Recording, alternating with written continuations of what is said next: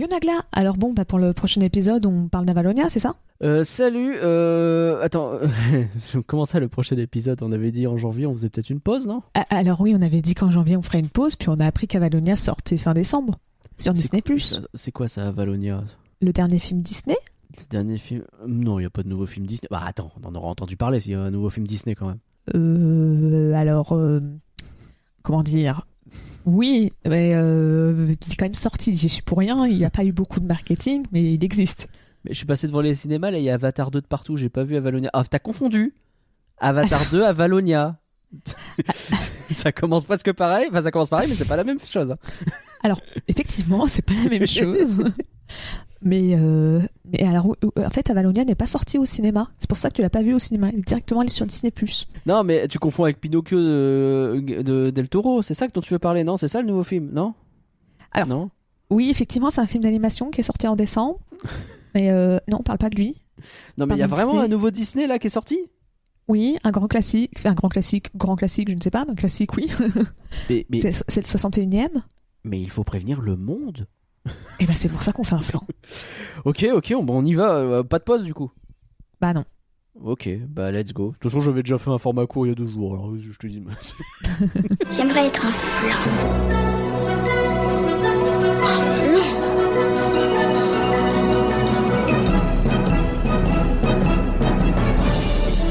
Tout ça, c'est des trucs minables, c'est du flan. Vous laissez pas avoir À tous les coups, c'est du flan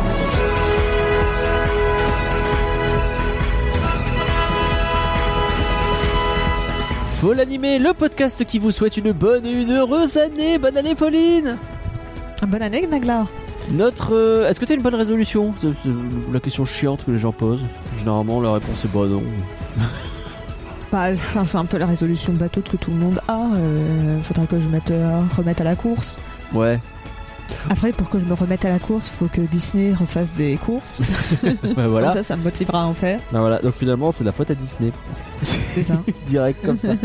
Non, mais notre bonne résolution, c'est que ça va être une année très animée. voilà. Allez, pour commencer en beauté, on a un tout nouveau Disney. Ouais, vous êtes peut-être passé à côté, hein, euh, c'est normal parce que bah, pas grand monde qui en parle de ce Disney, mais oui, il est là. Euh, comment il s'appelle Disney, Pauline? Il s'appelle Avalonia, l'étrange voyage. Exactement. Allez, ne faisons pas attendre les Clades et voyons quelle histoire incroyable ils vont tenter de nous faire à Valognier. Oui, je sais, je sais, je sais. Euh, attention d'ailleurs parce qu'on va spoiler sans vergogne. Ouais.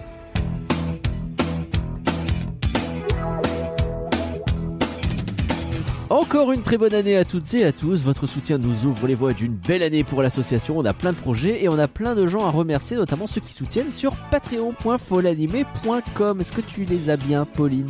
Oui, c'est bon, je les ai bien. Eh ben, c'est parti. Merci, merci. Merci Marie. Merci. Merci Valérie et Valarette. Merci à Greg. Merci. Merci Victor. Merci. Merci Cannes-Loire. Un merci à Pierre. Merci. Merci Damien. Merci. Un merci à Jérôme. Merci merci. Mirana. Merci Samuel. Merci Merci. Antinéa. Merci Loïc. merci. Et enfin, un merci à Alice et Bivou. Merci, merci, merci. Je l'ai. Ah, c'est rassurant. Nous allons donc parler de Avalonia, l'étrange voyage. Pauline, est-ce que tu peux nous donner le contexte, s'il te plaît? Bien évidemment. Alors, à la. Ça y est, j'ai dit un mot. Ouais, j'ai même pas encore dit un mot. Ça commence déjà À. Lavonia. à la vôtre. Avalonia, donc l'étrange voyage, est un film américain des studios Disney, euh, sorti le 23 novembre 2022 aux États-Unis euh, aussi en Belgique notamment, mais pas en France. Et non Et vous, vous le sauriez si vous avez écouté Flambis sur pourquoi Avalonia n'est pas sorti en. France. Euh, et il est sorti en France le 23 décembre directement sur Disney+. Et donc le film est réalisé par Don Hall ainsi que par euh, Qui Nguyen. Donc euh, Don Hall, Il y a eu un long débat sur comment on prononce Nguyen Nguyem. oui, je, je, je voulais pas être euh, mal prononcer son prénom. donc Don Hall, il avait déjà co-réalisé Vaiana, mais là, sur, Ouais. en, en- en tant que réalisateur euh, directement, il avait fait Les Nouveaux Héros et Raya le dernier, et le Dernier Dragon. Donc on, on retrouve un peu quand même du style des deux films, je trouve. Un peu même Oui, aussi Vaiana. Et Sachant qu'il avait déjà travaillé euh, avec Qui Nguyen sur euh, Raya. À ce moment-là, il était Qui Nguyen, il était scénariste de Raya. Donc là, c'est son premier film qu'il co-réalise. D'accord, très bien. Euh, le film a été annoncé en août 2021.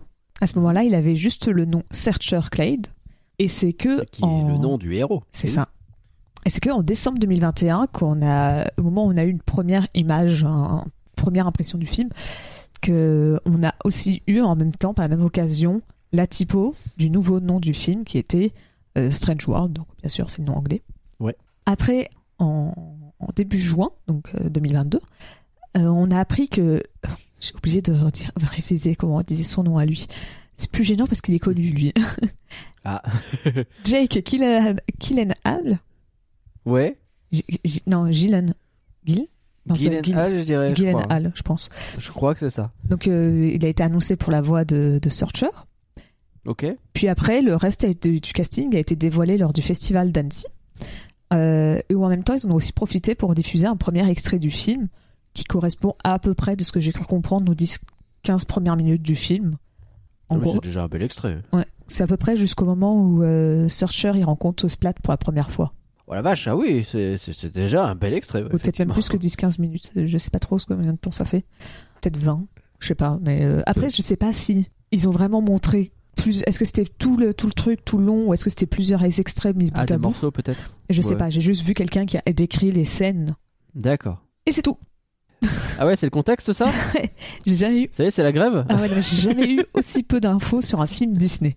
Genre, euh, D'accord. le flambis sur pourquoi le film n'est pas sorti en France est plus long. c'est vrai. que ce contexte. c'est vrai. Et- c'est quand qu'on a appris pour le nom euh, en français? Parce que le titre français, il y aurait des trucs à dire aussi là-dessus. Euh, je pense que ça devait être au moment de la première bande-annonce. Et la première bande-annonce, je n'ai pas regardé ça, quand est-ce qu'elle est sortie, mais ça doit être en vers. C'est après Annecy. Donc Ouais. euh, ça devait être vers juillet ou août, un truc comme ça, je pense.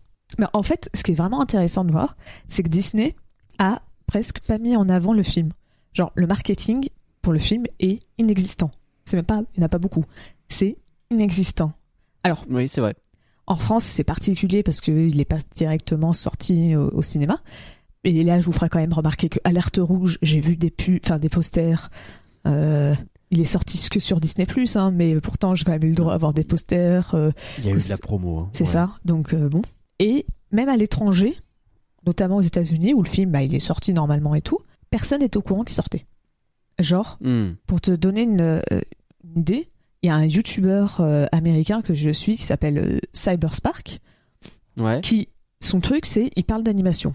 C'est vraiment sa chaîne YouTube entière, c'est que autant des séries que des films d'animation, mais il parle que de ça.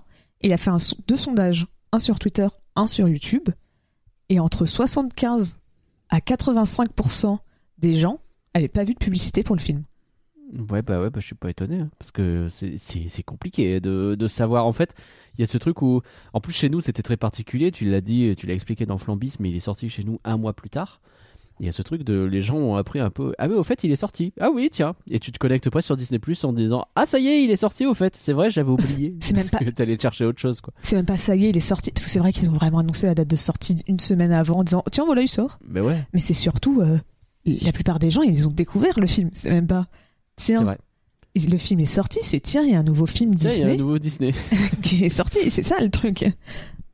Et, euh, et donc, euh, je trouve ça un peu, genre, cynique de la part de Disney, qu'en fait, ils ont utilisé la sortie, enfin, la, la non-sortie de Avalonia au cinéma pour faire pression sur la France, pour qu'ils changent la chronologie de médias. Donc, euh, Oui. c'est ce que je racontais dans le Flambis.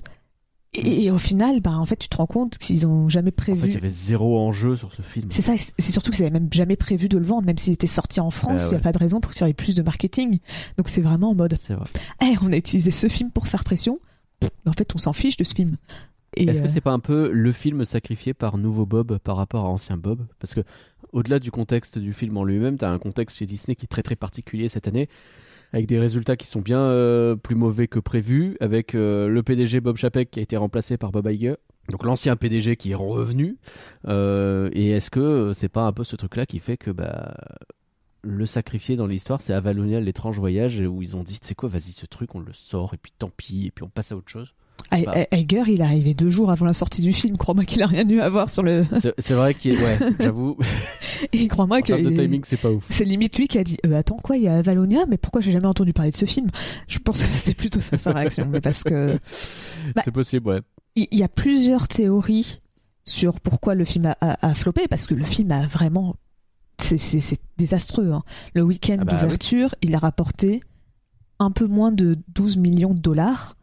C'est le pire oh chiffre ever pour un film Disney pour son week-end d'ouverture, surtout quand ça Oh, tombe au niveau de Thanksgiving. Genre, Oh, c'est ouf. Là, on enregistre. Le box-office du film, c'est 70,6 millions de dollars pour un budget estimé entre 135 à 180 millions de dollars. On est sur un bid, hein. Ah ouais, non, mais c'est, et c'est même un bon bid. hein. C'est... Et en fait, l'une des raisons pour laquelle le, le, le, Enfin, je sais pas si c'est une des raisons, c'est un peu théorie du complot. hein. Mais Hmm. en fait, actuellement, pendant, enfin peut-être moins maintenant vu qu'il est sorti sur Disney+, mais pendant un moment, le groupe aux États-Unis qui se réappropriait le plus le film, c'était l'extrême droite américaine. Et euh, pour ceux qui connaissent, quand je parle d'extrême droite, je parle de euh, Shapiro, je parle de Matt Walsh, je parle vraiment de, de l'extrême droite, droite, droite, droite, bien Ouais. conservatrice, qui Ouais. était super content que le film bide parce que le personnage principal, enfin tout, tout le casting est, euh, de personnages est assez diversifié et que surtout bah, le personnage principal, l'ado, est un personnage gay. Donc euh, pour eux, c'était un peu un, un- c'était hey regardez euh, euh, les être Le monde ne veut pas de... C'est ça. d'autant de diversité, votre propagande ne passera pas, ce genre de conneries. C'est ça. un Ils peu. ont dit la phrase Go woke, go broke. Donc en gros, en, en français, Ah. ça serait un, un soit woke, soit fauché. Ça rime Ouais, pas, mais vous avez l'idée quoi. Hmm. Et En même temps, on va faire une rime avec hawk en français. C'est pas évident. et, euh, et donc, c'est compliqué à dire. Est-ce que c'est vraiment volontaire de la part de Disney de pas trop mettre en avant le film, qui est un personnage gay, histoire de dire, Eh, on évite de s'attirer les foudres de la droite, parce que euh, pour, on avait fait un podcast avec euh, Curien qui était à la fois sur Une d'y penser et sur Flan en avril ou mai dernier, je sais plus, euh, sur le Don't Say Gay qui s'est passé aux États-Unis sur euh, tout ce que Disney avait mal fait vis-à-vis vois, de cette polémique. Et tu sentais que c'était un peu un sujet où, ouais, ils ont pas trop, ils ont pas trop osé la ramener, ils ont pas trop osé prendre position. Et euh, même maintenant, ils s'embrouillent avec euh, DeSantis, donc le gouverneur de la Floride, toujours avec ce sujet qui a été commencé au moment du Don't Say Gay. Hmm. Euh, Est-ce que c'est volontairement qu'ils ont pas trop voulu mettre en avant ce film pour dire, eh, on, on l'ignore, genre, non, on n'en parle pas, comme ça le grand public ne s'en rend pas compte et, et on l'ignore, je ne sais pas du tout. Hmm. Mais en même temps, le film n'est pas sorti bah, dans plein de pays à l'international, parce qu'en fait, ils voulaient pas censurer Ouais. le film. Et donc, euh, ils Oui, ont bah oui. préféré totalement éviter euh, de le sortir. Donc, il n'est pas sorti dans tout le Moyen-Orient, euh, en Chine, en Indonésie, en Turquie, au Népal, euh, Ouais, aux tous les pays où les droits LGBT, euh, c'est pas trop trop un truc qu'on a envie de voir représenté à l'écran, quoi. C'est ça. Voire euh, qui sont carrément interdits et censurés, donc tu, tu- tu serais obligé de, de bousiller ton film pour qu'il puisse sortir. Ouais, c'est Voilà. compliqué en fait cette histoire. C'est ça. Sachant que, en plus de ça, tu rajoutes la Russie, dans lequel bah, le film n'est pas sorti à cause de la guerre. Bah, de fait, oui, pour l'instant, il n'y a plus rien qui sort hein. C'est ça. Et de toute façon, a priori, le film ne serait pas sorti tel quel. Je pense pas non C'est mal plus. barré. Hein. En France, il n'est pas sorti à cause de la chronologie des médias. Ouais. Et Ouais, ça commence à faire beaucoup de cailloux dans la chaussure. hein. bah c'est ça, parce que euh, typiquement, alors c'est pas pareil. Encanto, je pense, a quand même fait des meilleurs chiffres, fera quand même des meilleurs chiffres que bah, euh, Avalonia. C'est pas compliqué, on le voit. Mais si on se base sur tout ce que ces pays ont rapporté lors du box-office de Encanto, ils perdent 49 millions de dollars. Donc Ouais. 49 millions de dollars, euh, ça fait à peu près 20% du box-office de Encanto. Ouais. Et 30%, pour- 30 du box-office si tu prends juste le box-office international. Hmm. Et d'ailleurs, juste fun fact, sur ces 49 millions de dollars, la France en a rapporté 24 millions. Ouais, let's go. La France, on est vraiment le pays qui a dit Eh, Encanto, c'est notre film. Et, et- je sais pas pourquoi, mais euh, enfin, on Bah, avait peut-être moins de restrictions que- Covid à l'époque. Ça, et puis bah, chez nous, il est pas sorti sur Disney Plus directement, alors que là-bas, c'était un peu particulier. C'est vrai aussi. sur les deux en même temps. Donc, Mais- euh, a eu toute cette histoire sur Encanto, il est d'abord sorti au, au ciné et sur Disney Plus. Il a arrêté d'être au ciné. Mais il il a commencé sorti- à cartonner sur Disney+. Il est d'abord sorti au ciné et après il est sorti sur Disney+. Il a fait la même chose qu'Avalonia. C'est ça. Que le C'est la cinéma. sortie sur Disney+, Et- qui a fait que euh, il est ressorti au cinéma derrière aux États-Unis, où ils peuvent se permettre de faire ce genre de trucs. C'est il y a ça. pas de règles. C'est très bizarre. Le, le- En fait, on a, on- quand on regarde un peu là, la trajectoire des films Disney ces dernières années, c'est quand même compliqué de trouver qu'est-ce qu'ils veulent faire. C'est entre les Pixar qui sortent pas au cinéma, les films qui sortent au cinéma et finalement non, les, les bides, les machins. Je Euh, C'est ça, parce qu'en fait, euh, pour l'instant, il est en train un peu de se passer la même chose qu'avec Encanto. Alors, encore une fois, dans des proportions différentes. hein. Encanto marchera toujours, même si Avalonia rattra- se rattrape, ça sera, Encanto sera jamais la même chose qu'Avalonia et c'est deux films totalement différents. Mais, comme Encanto à l'époque, le film marche bien sur Disney Plus maintenant. Genre, ah ouais, il a fini numéro un des titres les plus regardés sur Disney Plus. d'accord. Euh, il a été huitième film le plus vu de toutes euh, les, sur toutes les plateformes confondues En, en quoi En décembre, genre? Euh, le 25 décembre. D'accord. Oh, putain. Et c'était le sixième film le plus vendu sur la plateforme de VOD Vo- Vudu, Voodoo, Ah, V-U-D-U. Oui. C'est pas des chiffres à proprement parler, mais tu sens quand même que le film s'est mis à bien marcher sur Disney+. Peut-être parce que des gens juste ont allumé Disney+, et sont tombés sur le film. Sans doute. Mais c'est les algorithmes aussi qui font ça. ça. C'est- Tu te connectes, si tu as le premier truc qui te met en avant, c'est un énorme film que tu connais pas qui vient de sortir, t'es déjà un petit peu plus incité à y aller, alors que c'est très facile de cacher un film qui vient de sortir. C'est ça. Et donc, justement, il y en a qui se demandent, comme tu parlais bah, de, de ce qu'ils avaient fait avec Pixar, où Alerte Rouge, Lucas sont sortis directement dessus. Et il y en a qui se demandent est-ce que Disney n'aurait pas saboté volontairement leur film au cinéma qu'après il marche bien Hmm. sur Disney Plus et dire Oh bah mince, l'animation trouve pas son public au cinéma, mais le trouve sur Disney Plus. maintenant, on va sortir que nos films d'animation sur Disney Plus Ouais, d'accord. on sait pas, hein. c'est comme la même chose de dire que Disney a saboté le, le marketing pour parce qu'il a un personnage gay. C'est pas jamais ils vont l'avouer, c'est juste des théories qu'on peut faire. Mais ça peut être. euh, ouais, ça peut être. En fait, il y a tellement de choses sur lesquelles il semble pas trop trop savoir quoi faire. C'est pareil, cette histoire de Gay, on, en- on en a parlé. Alors, j'ai regardé, c'est l'épisode de fin mars. Le, le tout dernier épisode. Ah, c'était fin mars Si vous C'est vrai que c'est un peu plus tard. Ouais. C'était la dernière semaine de mars. Euh, donc si vous voulez réécouter éventuellement. Et il y avait ce truc très bizarre de... Bah, comment tu fais? Tu t'as réussi à t'aliéner les gens. Alors là, je vais mettre euh, deux énormes catégories de personnes histoire de bien mettre les gens dans des cases, hein, mais bon, vous avez compris, c'est caricatural. Les progressistes qui euh, sont plutôt pour les droits LGBT parce qu'ils ont traité cette affaire n'importe comment et qu'ils ont fait des appels du pied dégueulasses à, euh, bah, à tous ces gens qui ont fait des, euh, des lois anti-gays. Et dans le même temps, ils sont aussi aliénés bah, les euh, conservateurs euh, purs et durs qui eux sont pour, enfin, ne veulent pas entendre parler de droits LGBT et compagnie et qui ont été jusqu'à, euh, bah, on en a parlé à la gouverneure de, de Floride qui euh, a annulé euh, un paquet de, enfin, un certain nombre de droits qu'a- qu'avaient les parcs Disney à cet endroit-là où ils pouvaient faire un peu ce qu'ils voulaient. Et lui il a dit bah non bah si c'est comme ça vous êtes contre moi finalement vous avez changé d'avis et bah je vous punis pour ça. Ce qui fait qu'ils se retrouvent à être les ennemis d'un peu tout le monde. Et au milieu de tout ça il y avait leurs animateurs en interne qui gueulaient parce qu'on leur censurait des passages euh, qui mettaient en avant des relations homosexuelles. Donc ils ont dû les remettre ils se sont sentis obligés un peu de dire aux animateurs ok d'accord sur Lightyear vous pouvez remettre les petits passages qui avaient été censurés. Et donc là à Valonia bah, on est pile dedans. Donc ils peuvent plus le retirer parce que si euh, ils le retirent ils passent pour euh, des gens qui euh, n'ont aucun honneur aucune parole. Mais ils ont pas envie de s'aliéner tout le monde et donc et presque ils sont en train de prouver là vous voyez là avec vos conneries là. Et bah voilà on a un film qui bide euh, qu'on peut pas sortir dans tous les pays. Résultat ça coûte cher. Résultat on va être obligé de virer des gens. Résultat des gens vont mourir. Je, je, je pousse le raisonnement à, à l'absurde, hein, mais ouais, leur situation, elle est complètement intenable en fait. Donc je sais, je- ce film, avant même de sortir, il avait aucune chance, et je pense que c'est pour ça que bah, ils se sont dit, c'est quoi, on va pas mettre de budget marketing dessus, on va le sacrifier. Quand, quand tu réfléchis au truc dans ce sens-là, en fait, c'est très logique de pas le faire, et c'est terrible. T'as ça, plus le fait, je pense que c'est de la science-fiction.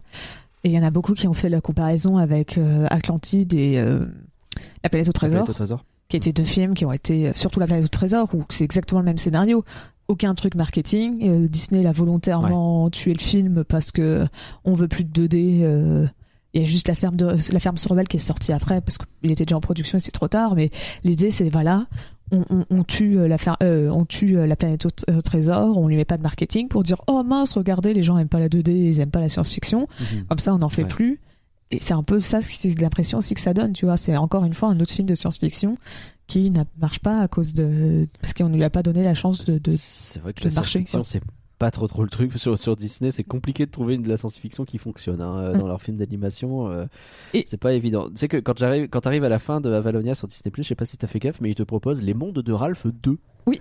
Et, euh, et c'est étonnant sur le coup parce que tu fais, bah, enfin, pourquoi celui-là? Et, tu ré- et quand je réfléchis, en fait, bah ouais, c'est peut-être probablement celui qui est le plus pertinent par rapport au sujet parce qu'on n'a pas tant que ça des films dans ce domaine-là, ouais, ou en tout cas bah, qui mettent en avant. Il y en aurait d'autres, mais ils les mettent pas en avant. donc. ouais, comme je te dis, moi je pense que j'aurais mis un l'Atlantide ou la planète au trésor, mais Ah, c'est sûr, mais comme c'est c'est vieux, c'est pas très connu, c'est c'est c'est de la 2D, donc euh, toi, tu mets pas ça en avant actuellement pour eux en tout cas. bah c'est ça. Et euh, Bon.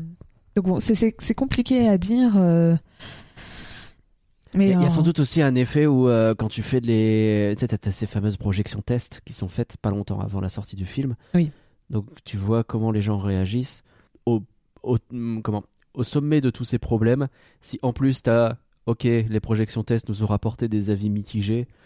Ouais, c'est quoi, vas-y, sors le film, mais pas de, mais pas de, je sais pas hein, si c'est le cas, mais ça commence à faire beaucoup d'éléments qui font que, mais pas de marketing et puis on y va. et Oui, c'est ça, ça c'est sûr. Après, je citerai pas de nom, mais euh, des studios d'animation font des films qui sont pas spécial, qui ont pas un scénario très intéressant, qui Ouais. pourtant rapportent beaucoup d'argent parce qu'on met du marketing dedans et que tu vends le produit.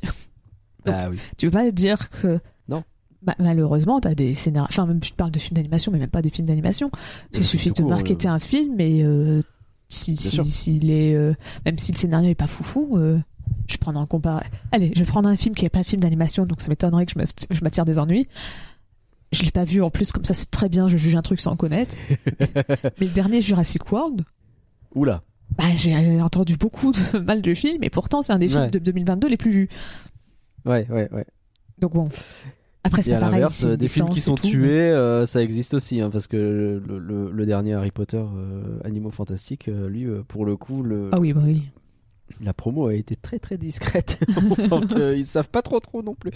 Donc Ouais, t'as un peu tous les cas de figure, c'est compliqué. D'ailleurs, même, je, je repense à ça, mais est-ce qu'ils avaient pas aussi envie de laisser un boulevard à Avatar 2, qui serait le film d'animation de cette année, finalement, d'une certaine façon, je ne sais pas. Ah mais totalement, le film est sorti entre Black Panther 2 et Avatar 2, le gars, les gars ils se sont dit eh, franchement Avalonia, oh, tout le marketing on va le mettre dans les deux autres, on n'a pas le temps. Bah ouais, c'est clair. et euh, clair. ça c'est sûr aussi, mais Il y après a beaucoup de choses. hein. tu me diras Black Panther 2 c'est pas vraiment le même public, mais ce qui est marrant c'est que tu vois il y a des gens ils disaient j'ai pas vu une seule bande annonce de de de, bah, de Avalonia avant d'aller voir Black Panther 2, enfin aux États-Unis encore une fois, parce Mm. qu'en France ça aurait été peut-être un peu bizarre. Et euh, et il disait, alors que les deux, c'est des produits Disney, où tu aurais pu imaginer qu'ils allaient le mettre en avant. Rien du tout. Après, peut-être Ouais. parce que le public de Black Panther 2, est-ce que c'est le public qui va voir Avalonia? Je ne sais pas, mais je suis d'accord que t'as- t'as des films d'animation, même en a- si tu vas voir un film d'animation, je pense que si tu vas voir le chapeau T2, t'avais pas euh, Avalonia en pub avant. qui d'ailleurs euh, fait d'excellents résultats, j'ai vu passer. Je suis content pour lui parce que tu vois, j'avais pas envie de le voir. Finalement, je l'ai trouvé assez cool et euh, je vois qu'il a fait d'excellents résultats. Voilà, on fait un petit un petit briefing post flanc. Voilà, c'est vrai qu'on en fait pas souvent. ça arrive euh, comme ça au pif. euh. Mais tu sais, je repense aussi, c'est con, mais le- qui a pu jouer également Lightyear justement. C'est aussi de la science-fiction. Mm. Eux, ils sont allés jusqu'au bout. Ils sont le sor- ils le sont, ils l'ont sorti. Je vais y arriver au cinéma. Et euh, ce fut un flop, euh, peut-être pas monumental, mais pas terrible. Et euh, le merch a bien du mal à s'écouler des rayons. Ah bah, clairement, je parle pas du point de vue scénario, mais point de vue juste argent. Les grandes Ouais. gagnantes cette année, c'est DreamWorks et les grands perdants, c'est Disney. hein. Il y a que Alerte Rouge qui a bien marché, il est sorti directement sur Disney+, donc c'est dur à dire. Ouais. Mais autrement, que ça soit Lightyear ou Avalonia, les deux c'est compliqué, alors que DreamWorks c'est tout l'inverse. C'était des petits budgets, et les deux ont, ont très bien marché. C'est ouais. C'est rigolo parce qu'on a l'impression de revenir à un scénario des années 2000. Euh, Ouais, bah, c'est cyclique tout ça. hein. Justement, il y en a qui, qui pointent du doigt que on a retrouvé euh, la planète au trésor, là, des années 2000, donc oui. Ouais, Le prochain film, ça. veut dire que c'est Chicken Little Non, pardon, c'est la ferme- sur Rebelle d'abord. Et Ah après, ouais, c'est bah, Chicken pour. Little. Ok. On peut Non, on passer est peut-être censé avoir le film euh, Wish, c'est pas ça Ouais. qui, qui déjà de nom et que Wish, c'est bizarre, mais qui va s'appeler Wish et qui, euh, bon, on en parlera peut-être plus tard de ça, non Oui. Allez, je me réserve ça plus tard- pour plus tard. Pardon. Mais bon, malgré tout, on a quand même des, des trucs parce que ça reste un film Disney, donc on a un Rotten Tomatoes. Ouais. Donc il y a 73% d'avis euh, positifs de la part de la critique et 66% pour les spectateurs. Ouf. Alors, je sais, c'est difficile à dire parce que en, en France, je pense pas, on est à peu près sur les mêmes ordres de grandeur d'idées de, de notes. Mais c'est, c'est, je sais a ce phénomène se retrouve pas en France, donc je sais pas trop si, à quel point on peut le dire ou pas. Mais en tout cas, le Rotten Tomatoes, quand tu vois les notes de la presse, euh, de pardon de la presse, de- du public, Ouais. euh, bah, on retrouve les gars de l'extrême droite qui disent que c'est honteux, que c'est- de la propagande. Ouais, d'accord. Ouais, du, euh, Alors, je dis, du review bombing, pas mal. c'est ça. Je pense. dis pas que c'est que ça. Je pense pas que de toute façon le film aurait pro- je pense qu'il aurait grand max eu 70%. Je pense pas que ça ait totalement trop tué le truc. Mais il y en a, quoi. Mais il y en a. Donc ça, ça fausse un peu dans tous les cas. En fait, le problème c'est que j'ai pas vu à l'époque, mais c'est quand le film est sorti, donc il y a un mois que c'est là où il y avait énormément de, de review bombing. Je pense que maintenant ça a commencé à se calmer, mais je sais pas si ça a rééquilibré ou pas encore. Parce que maintenant, je pense que les gens qui voient le film le, le- le voient parce qu'il est sur Disney+, mais à l'époque, c'était juste des gens qui, euh, qui, enfin, qui, qui faisaient du review bombing et c'était vraiment que des trucs, une étoile, euh, euh, c'est scandaleux, ça devrait pas être pour les enfants, Ouais. euh, c'est Est-ce qu'il normalement il nettoie un peu ce genre de truc? Bon, je- peut-être. Il devrait. Il devrait. Bon. ok. Je, mais d'ailleurs, pour dire la vérité, moi j'avais même pas prévu d'aborder ça dans euh, le reste du podcast, dans la mesure où, après peut-être que toi t'a- t'avais envie, dans la mesure où je, trouve justement que c'est fait euh, suffisamment euh, intelligemment pour que ce soit très naturel en fait. Et enfin, je veux dire, en quoi le fait que le personnage principal soit homosexuel, soit enfin l'un des personnages principaux d'ailleurs, euh, a une quelconque incidence sur ce film? Tu remplaces et je pense que c'est presque justement la façon intelligente de le faire, mais tu remplaces le petit copain de, du fils du héros par une fille. Ça ne change absolument rien à ton film. Donc c'est comme ça qu'il faut faire ce genre de, de l'intégration très naturelle, qui ne semble ni forcée ni rien. Tu vas me dire si tu es d'accord ou pas, mais enfin pour moi ça n'est même pas un enjeu du tout. Alors qu'on vienne même pas plus me parler de couleur de peau parce que là je vais devenir vulgaire. Parce que enfin, vraiment on s'en fout quoi. C'est- Dans les cas de la représentation, c'est quand même sympa quand tu sais que Disney a passé leurs dix dernières années à dire Hé Ceci est notre premier personnage gay. Et ton premier personnage gay, il a juste fait une danse vite fait en arrière-plan avec un mec sur, C'est euh, c'est sur deux secondes. Oui, je parle de la belle et la bête. Ou Ouais, bah, alors. après, on peut parler de Star Wars. de- C'est ça. euh, de, coup, euh, en route. Même Lightyear finalement. hein. Ouais, Lightyear, t'as En route. Avec, euh, t'as la policière Cyclope qui a vite fait euh, dit qu'elle a une copine, mais que tu la vois pas. T'as euh, dans Jungle Cruise où on te fait comprendre que le, le, le frère de l'héroïne, elle est, il, est, il est gay, mais pareil, encore une fois, c'est vite fait mentionné dans une phrase C'est- on te dit oh là là. Euh, Énormément de clins d'œil plus que de représentation. quoi. C'est ça. C'était un problème et surtout c'était utilisé euh, dans le marketing d'une certaine façon. oui, Là, c'était j'ai pas l'impression que ce euh, soit le cas dans la mesure où il n'y a pas de marketing. ça règle le problème. Et dans l'histoire, c'est pas un clin d'œil, c'est un truc qui est utilisé pour faire avancer le héros, mais pas son homosexualité en elle-même. C'est la relation qui est là pour montrer où est-ce qu'il en est le héros, c'est tout. Mais Mm. ça marcherait aussi bien avec un homme qu'une femme que. Oui, mais c'est. Enfin. Tu vois, quand tu vois que tu. c'est- Tu vois, c'est un truc aussi simple que juste une représentation d'un couple homosexuel, ça pose problème. c'est là que tu Ouais. comprends que c'est. Ah oui, non, bon, bon, on va c'est pas 100% découvrir de l'homophobie. Enfin, je, je veux dire, c'est pas comme s'il y avait un doute à un moment que c'était pas de l'homophobie, mais, euh, mais c'est- ils te disent tout de suite, parce que ils voient un couple homosexuel, même si c'est des gamins qui ont 15 ans, ils vont tout de suite penser au sexe. Et donc c'est pour ça, il faut protéger les enfants.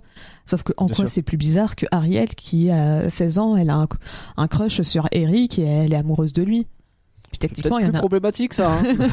techniquement, dans l'un des deux couples, il y a quelqu'un qui se retrouve euh, nu pendant un moment. C'est pas le couple homosexuel. Et non.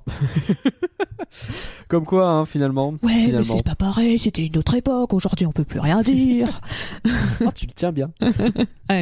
j'ai l'expérience, j'ai, vu les messages. Aïe, aïe, aïe. Et, euh, et donc, pardon, parce que j'ai pas lu le, le consensus. Oui, j'ai dit tout à mais j'ai juste dit le. Donc, le, le consensus de la part de, de la critique, c'est que Avalonia est une étape importante pour Disney en termes de représentation Mais en tant qu'expérience narrative, cette aventure animée éblouissante offre peu de choses que le public n'a pas déjà vues. Alors c'est intéressant parce que pour le coup, les... le, le- le- le parti positif des critiques, c'est quand même beaucoup la représentation. Je sais pas si c'est une bonne nouvelle pour le film, vu ce qu'on vient de dire, ou justement, je pense que c'est mieux d'en parler de manière très très naturelle, sans que ce soit un point sur lequel il faut appuyer. je... Bon. Ok, merci Pauline pour ce Et- contexte. Attends, parce que Ouais, ma- maintenant il y, a un nouveau, il y a des consensus pour le public. Ah bah mais non, Ouais. C'était un as sur les, il faut les films soient il y a récents. quelqu'un qui lit tous les trucs et qui euh, écrit un consensus à partir de ça? Je sais pas, mais en tout cas il y a un consensus pour le public. Eh ben écoute, j'ai hâte d'écouter ça. C'est beau à regarder et l'histoire a ses moments, mais dans l'ensemble, Avalonia n'est pas à la hauteur des meilleurs films de Disney. Bon, après, c'est plus simple que les critiques. Oui, mais, euh, euh, il a pas lu les, les, les critiques homophobes, c'est déjà une bonne chose, le type qui a fait ça. Ou la, ou, ou la dame d'ailleurs, j'en sais rien. Peut-être le bot. Hein. euh, Peut-être, je sais pas, bizarre. Ah, c'est peut-être fait par une IA. C'est Ouais. Peut-être chat GPT là qui. euh, Bref. Merci beaucoup, Pauline, ce contexte. Bah, tu vois, finalement, Ah, rien. euh, t'avais très peu, et ben on en a fait un petit débat. Je trouve que c'est pas si mal. Alors, en résumé, Avalonia l'étrange voyage, c'est le roman de Jules Verne, là, Voyage au centre de ta mère. Sauf que ta mère, c'est une tortue. Voilà, je voulais, voilà, je voulais juste placer cette vanne. C'était mon résumé, voilà, merci. ouais, oui. Bah si, bah ils sont au centre d'une tortue là. En plus, c'est un peu mère nature. Donc, euh, bon voilà, c'est bon, bref. Avalonia, l'étrange voyage, c'est du flan ou c'est pas du flan, Pauline Alors, qu'est-ce que t'en penses? Ah bah, euh, ah, enfin, je dis oh bah alors que c'est pas très, euh, le- c'est pas évident. Mais pour moi Ouais. c'est pas du flan. Pardon, parce que j'ai dit oh bah tu sais je viens de dire que les critiques elles étaient à 66% et je fais oh bah c'est pas du flan. Oh, hein, bah, Franchement. 66%, je suis d'accord, c'est pas du flan du tout. Je pense que le consensus non non. Le, pour pour moi personnellement je trouve que c'est pas du flan. D'accord Je suis d'accord, globalement, je suis assez d'accord avec la- le consensus de la critique des. Ouais. des des- enfin, de, de- de consensus des critiques, pardon. La Euh, presse, ouais. qui, ça de la presse, où euh, je, je serais honnête, c'est pas le, le- le- c'est pas le meilleur des Disney. C'est même pas dans le top 10 ou dans le top 15, mais j'ai passé un très bon moment devant. Le film était très beau, j'ai bien aimé l'histoire. euh, il est assez actuel, donc niveau thématique. Euh, donc euh, moi, j'ai passé un très bon moment devant et j'étais contente de l'avoir vu. D'accord. Et, Et ben pour ma part, pour ma part, euh, en fait, Pauline, j'ai un problème parce que au premier visionnage, donc j'ai lancé ce film, j'étais avec euh, avec Madame, on était en train de regarder le film, on s'est dit vas-y, on va regarder Avalonia, ouais, trop bien, etc. Et euh, entre ce la minute 15 et la minute 45, je ne sais pas ce qui s'est passé. Je me suis complètement endormi, avec des moments où je rouvrais les yeux et, et je- j'arrivais pas, quand je, je me rendormais directement. Et donc à un moment donné, si tu veux, minute 45, je regarde Madame, euh, je lui dis euh, ça- ça- le film il est comment là? Parce que j'arrive pas. Elle me fait j'ai complètement pioncé quasiment depuis le début. Je fais d'accord. Donc c'est quoi? J'ai dit vas-y on annule. Donc on a annulé, on a arrêté. J'ai re-regardé le film plus proprement mais plus petit bout par petit bout pour essayer d'y trouver un intérêt. Donc si tu veux, c'en est à ce point-là où vraiment. ça allait un peu mieux à la fin. Si je suis honnête quand même, je, je suis pas en train de dire que c'est une bouse intersidérale, c'est pas le cas. Mais je veux dire que c'est du flan, surtout parce que, bah, en fait, ce qui se passe, je m'en fiche. c'est terrible. Il y a une grosse partie de l'histoire où je n'arrive pas à m'intéresser à ce film. Je vais essayer d'ex- d'expliquer pourquoi. Mais pour vous aider à déterminer si Avalonia l'étrange voyage c'est du flan ou si c'est pas du flan, et là pour le coup j'ai l'impression qu'il va y avoir débat, et bah, parlons-en plus en détail. Never heard the meaning of the word afraid. Hard as nails, blazing trails, staring danger in the eyes. He's the manliest of guys, Jägerglade.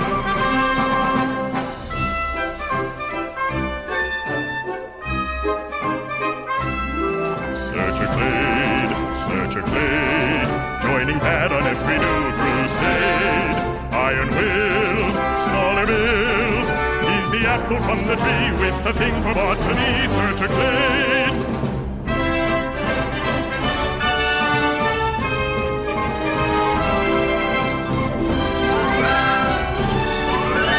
Rugged mountains rolling, or raging waters falling in cascades. They're the glades on the daring escapades. They're the glades. Alors Pauline, avant de commencer, il y a le logo 100 qui est apparu pour la première fois si je dis pas de bêtises. Tu sais maintenant pour les 100 ans de Disney, ils ont fait un nouveau logo. Il est stylé ce logo 100 je trouve. Oui, il- il est un peu long. Il est un petit peu long. C'est- C'est un truc non les logos euh, longs? J'ai Depuis que Marvel fait un truc assez interminable et tout, je sais pas. Tu sais, DreamWorks, ils en ont fait un nouveau, là, on en a parlé pour le chapeauté, qui était déjà pas mal long, et là, c'est parti, quoi. C'est Même si là, pour le coup, il y a pas ce truc de mettre des extraits, des choses comme ça. Ouais, il est long. Et- mais moi surtout, je sais pas si t'as remarqué, mais il m'a. Est-ce est-ce que je vais dire trigger Peut-être pas, mais à ce point-là, mais euh, il est à l'envers le logo. À l'envers. Parce que euh, bah, ça fait euh, quand on prie sa bonne étoile, gna, gna, Ouais. t'as euh, la fée clochette ou je sais pas trop quoi qui fait son petit arc dans le ciel, Ouais. et l'arc il est dans le mauvais sens. Ah oui, c'est vrai. Ça a toujours été de droite à gauche, et, et ils l'ont fait de gauche à droite. Mais ouais. C'est- euh, Écoute, euh, faut de la nouveauté à un moment donné. hein. En fait, je le remarque parce que dans ma tête, j'ai toujours cru que c'était de gauche à droite. Et Ouais. euh, j'ai découvert super récemment que c'était de droite à gauche. Genre, j'ai dû découvrir ça l'année dernière ou il y a deux ans que c'était de droite à gauche. Me pourquoi c'est de droite à gauche? Et, et donc, le fait de voir que là, ils ont fait de gauche à droite, j'ai l'impression de dire Ah bah merci, c'est logique. Mais en même temps, les gars, Alors qu'en fait, pas du tout. vous avez, euh, vous savez que vous êtes en train de renier 30 ans de. de- je sais même pas, peut-être plus- je sais même pas quand est-ce qu'il a Ah, fait la première fois. ce plus, hein, parce que, ouais, je sais pas, je- j'ai pas le- l'histoire, l'historique des logos, je ne l'ai pas. Je- Ça fera un super label et l'apéro, une fois que on en parle à Valar et Max. Des trucs qui pourraient faire ça. Mais, euh, mais oui, je, d'accord, c'est vrai qu'il est à l'envers, j'ai même pas tiqué, tiens, c'est ouf. Donc voilà, en tout cas, il est stylé. Et oui, il est très joli. Et globalement, on va pas se mentir, le film est stylé. Je veux dire, euh, le, le, le design, il y a de jolies couleurs. Moi, j'aime bien, tu sais, en général, déjà, je, je suis très. euh, moi, moi, je suis quelqu'un de simple. hein. Euh, tu me mets un truc avec des jolies couleurs bien criardes, déjà, de base, je suis quand même content. C'est assez. C'est chatoyant au regard. euh, y a. Voilà, c'est. C'est c'est un beau film. Oui, je suis d'accord. Vraiment, les, les... Mais même, tu vois, on peut se dire qu'ils ont fait beaucoup de... de- Tu vois, l'important du film euh, se passe donc euh, dans... Je sais pas comment ça s'appelle. Dans le monde souterrain. Ouais. Et... Mais même, tu vois, les scènes qu'on a, mais qui sont pas très longues, qui doivent être les dix premières minutes du film, où c'est à l'extérieur, où t'as ce... Ouais. ce, ce- bah, le- le- tu vois à quoi ressemble la ferme, euh, à quoi ressemble le monde et tout, un beau ciel bleu. Je trouve que c'est vraiment très joli. Ouais, c'est joli, ouais, effectivement. C'est- Il y a, il y a ce côté où euh, c'est c'est engageant, en tout cas, à ce niveau-là. Donc, euh, je suis plutôt. Visuellement, je je- je- j'aime ce que je vois, quoi. Mm. Et un autre truc que j'ai trouvé assez bien fait, c'est au tout début du film, tu sais, on a ces, ces- ces séquences euh, en mode BD.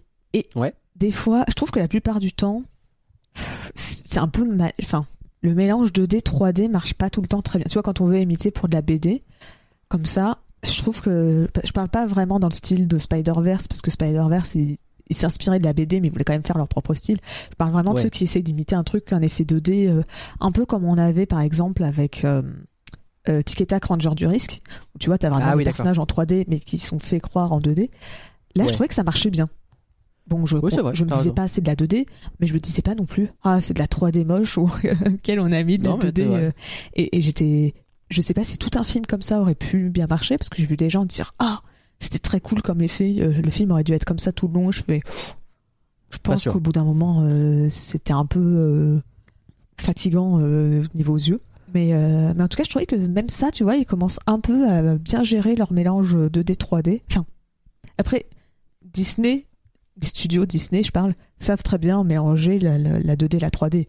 Je pense à Tic et Tac qui est un film Disney, mais ça doit être un Oui. film Disney, c'est pas fait par euh, l'animation est pas faite par Disney, donc c'est ça qui est euh, parce que Disney ils avaient fait Pepperman qui mélangeait la 2D et la 3D et qui est une merveille. euh, C'est vraiment le meilleur truc qui mélange de la 2D et la 3D que vous pouvez voir. Ah ouais en tout cas aujourd'hui, c'est un petit court métrage et il est vraiment splendide. C'est c'est c'est un- une technologie. Alors je sais pas pour quelle raison ils l'ont jamais réutilisé par la suite, mais c'est un peu la première fois ils ont mélangé la 2D et la 3D et c'est vraiment très très bien fait. Ah oui, je me souviens, je suis en train de regarder en temps réel, là, je me souviens de ce truc-là, et c'est vrai que c'était hyper stylé, effectivement. Et euh, mais, mais en même temps, tu sais, il y a ce truc, euh, on en a déjà pas mal parlé sur les films récents, où ça devient compliqué pour un film de ne proposer que de la 3D qui se veut un peu réaliste, et il faut essayer de trouver un truc en plus. Et je trouve que là, on est revenu quand même à un style un peu plus classique. Oui. Et qui manque un peu d'une folie qu'on a pu avoir bah, dans les derniers Pixar. Ça, on a beaucoup parlé de Lucas et de Alerte Rouge qui avaient leur propre euh, petit truc en plus, euh, de Encanto, etc. Enfin, c'est même le chapeauté, même Spider-Verse, tout ça qui arrive à ajouter Bad des Guy. choses euh, un peu bad guys, bien sûr. Euh, les Mitchell, bon, bon, il y en a plein. Et, et, et là, le fait de revenir à quelque chose d'un peu plus classique, peut-être que c'est ça qui fait qu'on est un peu moins surpris? Peut-être, effectivement. que je sais pas si c'est pas en train de devenir ringard, peut-être pas, mais un peu le, le truc un peu basique qui Mm. manque euh, d'un peu de folie pour euh, pour emporter les gens. Je suis pas sûr. hein, je... Moi, je... c'est pas impossible. Je trouvais que c'était plus flagrant quand même pour Lightyear parce que tu venais de sortir de, de Luca et euh, Ouais. Alerte Rouge qui avaient vraiment leur Alerte propre style. Et je trouvais que Lightyear, il était très vraiment parfait niveau 3D. hein. C'est Pixar de toute façon. L'inverse aurait été étonnant. Mais euh, ça manquait un peu de couleur dans mes souvenirs, tu vois, du film. C'est ça se veut tellement réaliste que Je pense qu'ils voulaient faire tellement euh, vrai cinéma entre guillemets que euh, ouais c'était un peu le, le truc de c'était ce parti pris là quoi c'est faire de la très belle 3D pour qu'on ait l'impression de regarder Interstellar quoi Oui, c'est ça. Alors que là, il y a quand même. Ça reste quand même. Enfin, pas joli, par- parce qu'encore une fois, euh, Lightyear, c'était vraiment très bien. Mais. Enfin, Lightyear. Buzz l'éclair, parce que techniquement, on utilise que le nom anglais depuis tout à l'heure. Mais oui c'est vrai parce que Buzz l'éclair, l'éclair c'est bizarre c'est un personnage je bah, bref. Lightyear aussi. Mais, ouais mais c'est pas ouais mais c'est parce que l'éclair, ça aurait été juste bizarre de l'appeler comme ça. Mais. c'est vrai c'est vrai Mais, euh, euh, mais là, là t'as quand même des, des, des idées dans le design des, des créatures, on peut appeler ça comme ça, qui, qui peuplent le monde, qui étaient sympas. Tu vois, autant le design des Ça, humains était assez classique. C'était vraiment un- une blague euh, qui, qui m'avait fait beaucoup rire, où c'était euh, quelqu'un qui disait Hey, il, nous faut, il nous faut un design pour un personnage Disney. Et ils ont vraiment fait un truc, c'est juste un nez et deux yeux. Mais Hmm. c'est effectivement, tu, tu vois juste ce nez et ces deux yeux, et tu sais que c'est genre les- un personnage Disney des 5-10 dernières années, parce que c'est vraiment leur, devenu leur style, tu sais pas pourquoi. Hmm. Et euh, donc, les, les humains sont peut-être un peu clichés, enfin pas clichés, pas très originaux, on va dire, mais euh, je trouvais que le monde était suffisamment inventif pour que ça, ça, ça passe. Mais je peux comprendre le, le côté un peu la lassitude euh, bah, qu'on Bah. ressente avec ce style d'animation, quoi. Là, là où je suis d'accord avec toi, c'est que euh, tu parlais du design des monstres. Je pense que c'est vrai pour un peu tous les designs en fait. T'as les véhicules, euh, Oui. t'as, ces passages avec les raies volantes, bon c'est les monstres, enfin bon, bref. T'as, t'as plein d'idées visuelles en fait qui font que, bah ouais, clairement c'est pas par euh, son animation qui est très propre mais un peu conventionnelle. Et le problème c'est qu'aujourd'hui on est dans un monde où l'animation très propre c'est normal et euh, sortir des conventions c'est ça qui fait que c'est exceptionnel et euh, que bah, c'est via leur design, via euh, leur, leur direction artistique finalement et leur création qu'ils arrivent à se démarquer. Et là, je dois reconnaître que c'est ça qui fait que j'ai trouvé le film joli, c'est toutes les idées qu'il y a autour. Et, ouais, ouais, non, mais globalement, toute la découverte du monde souterrain, notamment, on va pas se mentir, hein, c'est quand même très très beau. Euh, Il y a des très beaux plans et, euh, et, et presque je regrette qu'on s'y attarde pas un petit peu plus. Je, je reparlerai peut-être du rythme un petit peu plus tard, mais le, le film a des belles choses à proposer. Mm. Et en termes d'animation, euh, j'ai remarqué que c'était un film qui était également très très euh, généreux. T'as beaucoup d'effets, euh, genre de glace qui tombe sur la chute au début là. Euh, T'as beaucoup d'effets de, tu sais, je pensais à le, euh, des attaques d'oiseaux roses, des choses comme ça. Ces, ces espèces de traînées de ce qu'on va comprendre plus tard sont des vaisseaux sanguins. T'as as beaucoup de trucs très petits qui bougent un peu dans tous les sens tout le temps, qui font que il se passe énormément de choses. Tu sens qu'ils ils- ils ont des belles machines, ils peuvent faire des beaux rendus et qu'ils peuvent se lâcher. Et euh, ouais, je trouve le film assez riche à ce niveau-là. Si j'étais mauvaise langue, tu sais que c'est un peu mon genre des je dirais que c'est quand même vachement utilisé pour compenser le fait d'avoir un peu de vide à côté. Bon, peut-être que je suis méchant, mais j'ai des fois, c'est un petit peu ce truc de regarder, on a mis plein, plein d'effets, d'étoiles, de machin, etc. Comme ça, vous voyez pas qu'en fait, on n'a pas grand-chose à montrer. Vite, on passe à autre chose. Ouais. Je sais pas, après, c'est un film qui est peut-être plus contemplatif et moins. Je sais pas. En fait, je trouve que par l'idée du, message qu'il veut raconter, Ouais. je trouve ça logique que, tu vois, ça soit des longues séquences pour montrer l'environnement parce que tu vois, le, c'est. Contrairement à ce que j'ai, parce que j'ai vu des gens euh, se plaindre un peu de ça, et je peux comprendre tout à fait, hein, c'est pas une critique euh, contre ça. Il y a des gens qui se plaignent de trop longues séquences? Enfin, pas des longues séquences, mais qu'ils pensaient que ça allait être plus d'action. Et Oh, qu'au final, le film était plus, tu vois, ils pensaient plus à une action à la Indiana Jones, tu vois, euh, euh, Ah. ça allait être, tu vois, bah, euh, une aventure euh, où ça, ça, tu vois, si tu, tu peut-être pas tu casses Il ce- que c'est des gens, mais tu vois, c'est tu, tu as des risques, un peu à la Il y Jungle a ce truc de la typo. La typo Ouais. du film qui fait penser à Indiana Jones et qui fait qu'on a peut-être ce truc là. Mais c'est rigolo parce que moi c'est pas ça que j'ai eu en tête. Moi c'est presque l'inverse. C'est je trouve que ça manque de moments où tu profites du monde. Tu sais, c'est Ah. ces grands moments pour le coup à la Pixar où t'arrives dans un nouvel univers, t'as un beau décor qui s'ouvre devant toi avec un bel effet de mise en scène. euh, tu vas suivre une petite créature, un petit machin, quelque chose comme ça. Tu vas passer à autre chose. Et ça, ils arrivent à te le faire trois, quatre fois dans le même film. Là, ils ont les moyens de le faire. Ils ont des, quelques environnements quand même assez variés. Ils ont des passages plutôt jolis euh, euh, dont ils peuvent profiter. Et euh, c'est con, mais la découverte de la tortue, le fait que ce soit un espèce de dézoom finalement assez basique à la fin, je c'est dommage quoi. T'avais moyen de faire un truc où effectivement tu jouais sur l'immensément petit et l'immensément grand, parce que c'est deux trucs sur lesquels le film joue constamment. Et qui n'est jamais véritablement exploité autrement que par quelque chose de très simple de bah voilà on est à la taille des personnages puis d'un coup on fait un gros dézoom et puis regarde en fait c'était une tortue et puis hop générique. Bah, je Là, on commence plus à aborder le rythme que l'animation. ouais Et, et- et je vais même faire encore truc plus osé. Je vais parler du scénario Ouais. tout de suite. oh là là Et parce qu'en fait, je c'est une pense, cascade. je pense qu'ils auraient pas dû faire du fait que tu vois, ça soit un- ah c'est une tortue ou OMG, un twist. Ah. Ou alors si c'est un twist, tu le faisais dès vraiment assez tôt au début. Parce que je pense que ça aurait apporté peut-être quelque chose d'autre si dès le début, tu, enfin si assez tôt, tu te retrouves à comprendre que donc c'est une tortue et li- limite tu vois les personnages ils vont limite tu sais pas tu, tu mets un méchant et tu dis euh, le méchant il savait la, la présidente elle savait depuis le début que c'était un, Oui. un animal mais euh, elle, s'en moquait et ça, ça Ouais, un- ouais, ouais. tu rajoutes un vilain ou euh, après je suis pas sûr que le Il film y ait a toujours pas de vilain dans ce film. je sais pas si Toujours pas. je sais pas si le film avait besoin d'un vilain enfin d'un méchant Je, je suis pas, je sais pas, je, Je- dis pas qu'il fallait. c'est encore, on est encore sur une fable euh, c'est ça euh, Joséphine Ange Gardien quoi. Des, des problèmes familiaux entre les et pourquoi pas. Enfin, c'est pas un problème en soi, mais c'est vrai qu'on commence à avoir beaucoup ce truc-là chez les Disney en tout cas.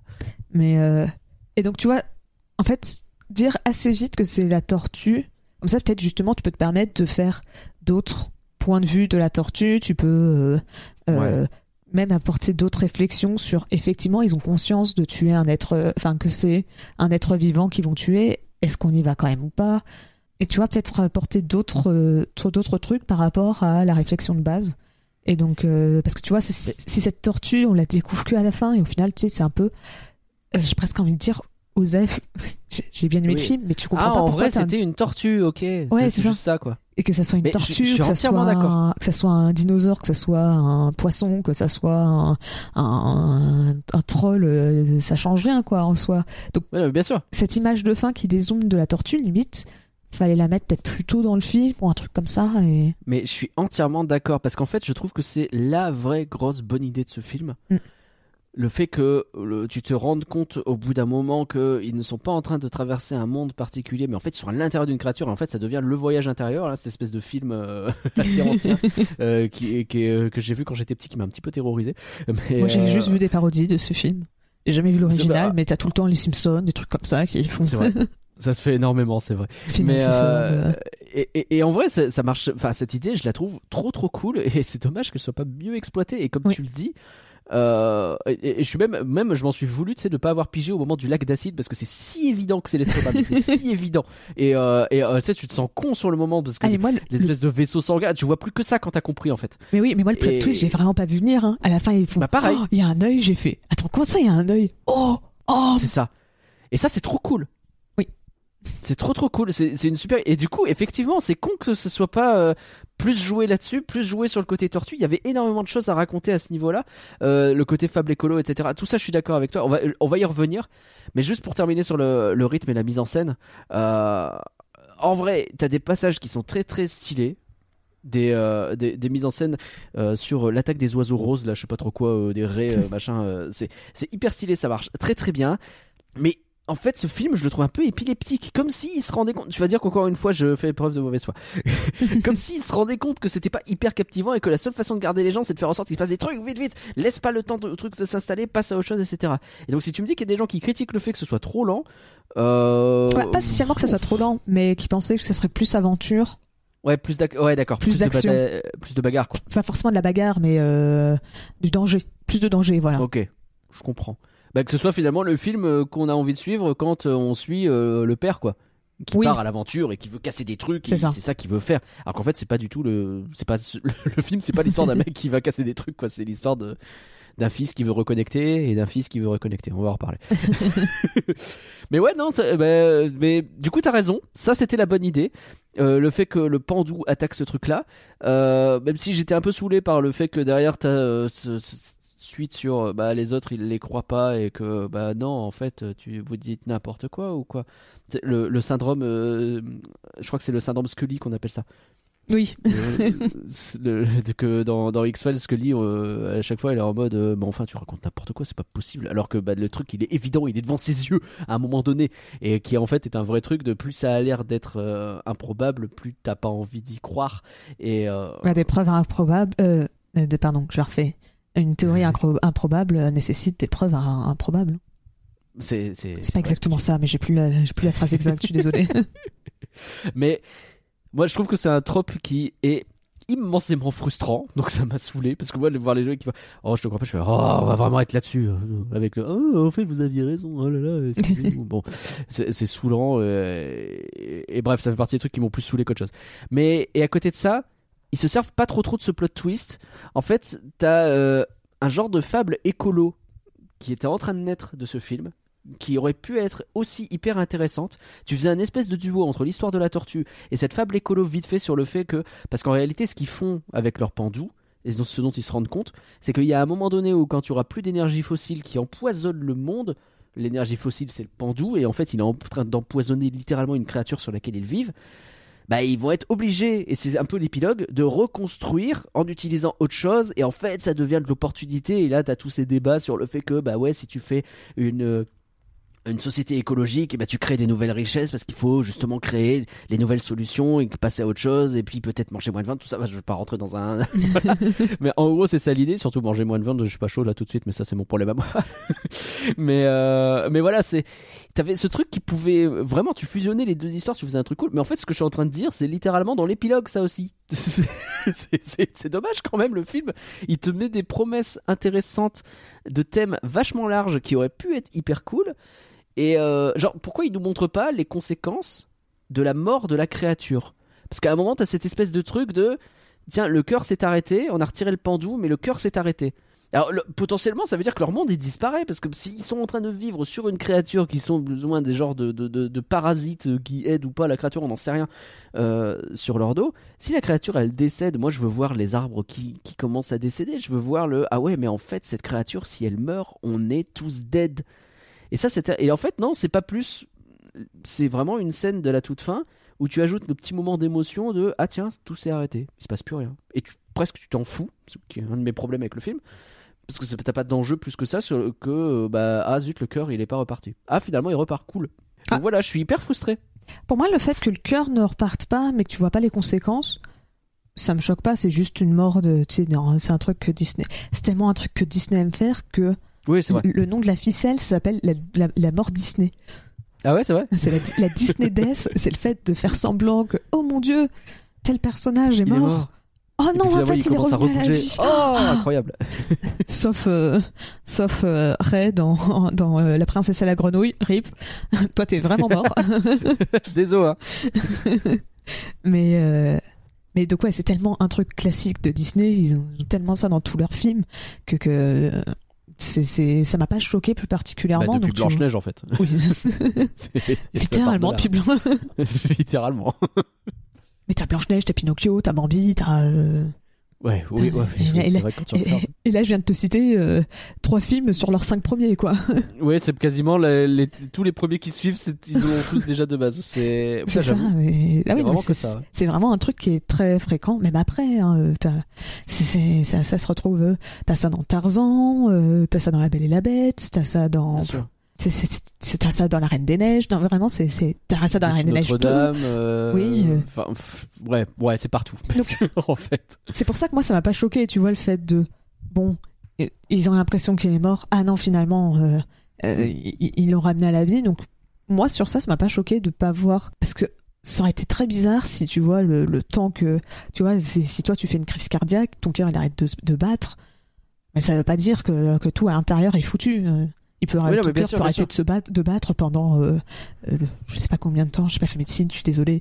Pendant 30 secondes, une minute, le temps que le. Et ça continue à vivre. et- C'est Ouais, ça. mais C'est.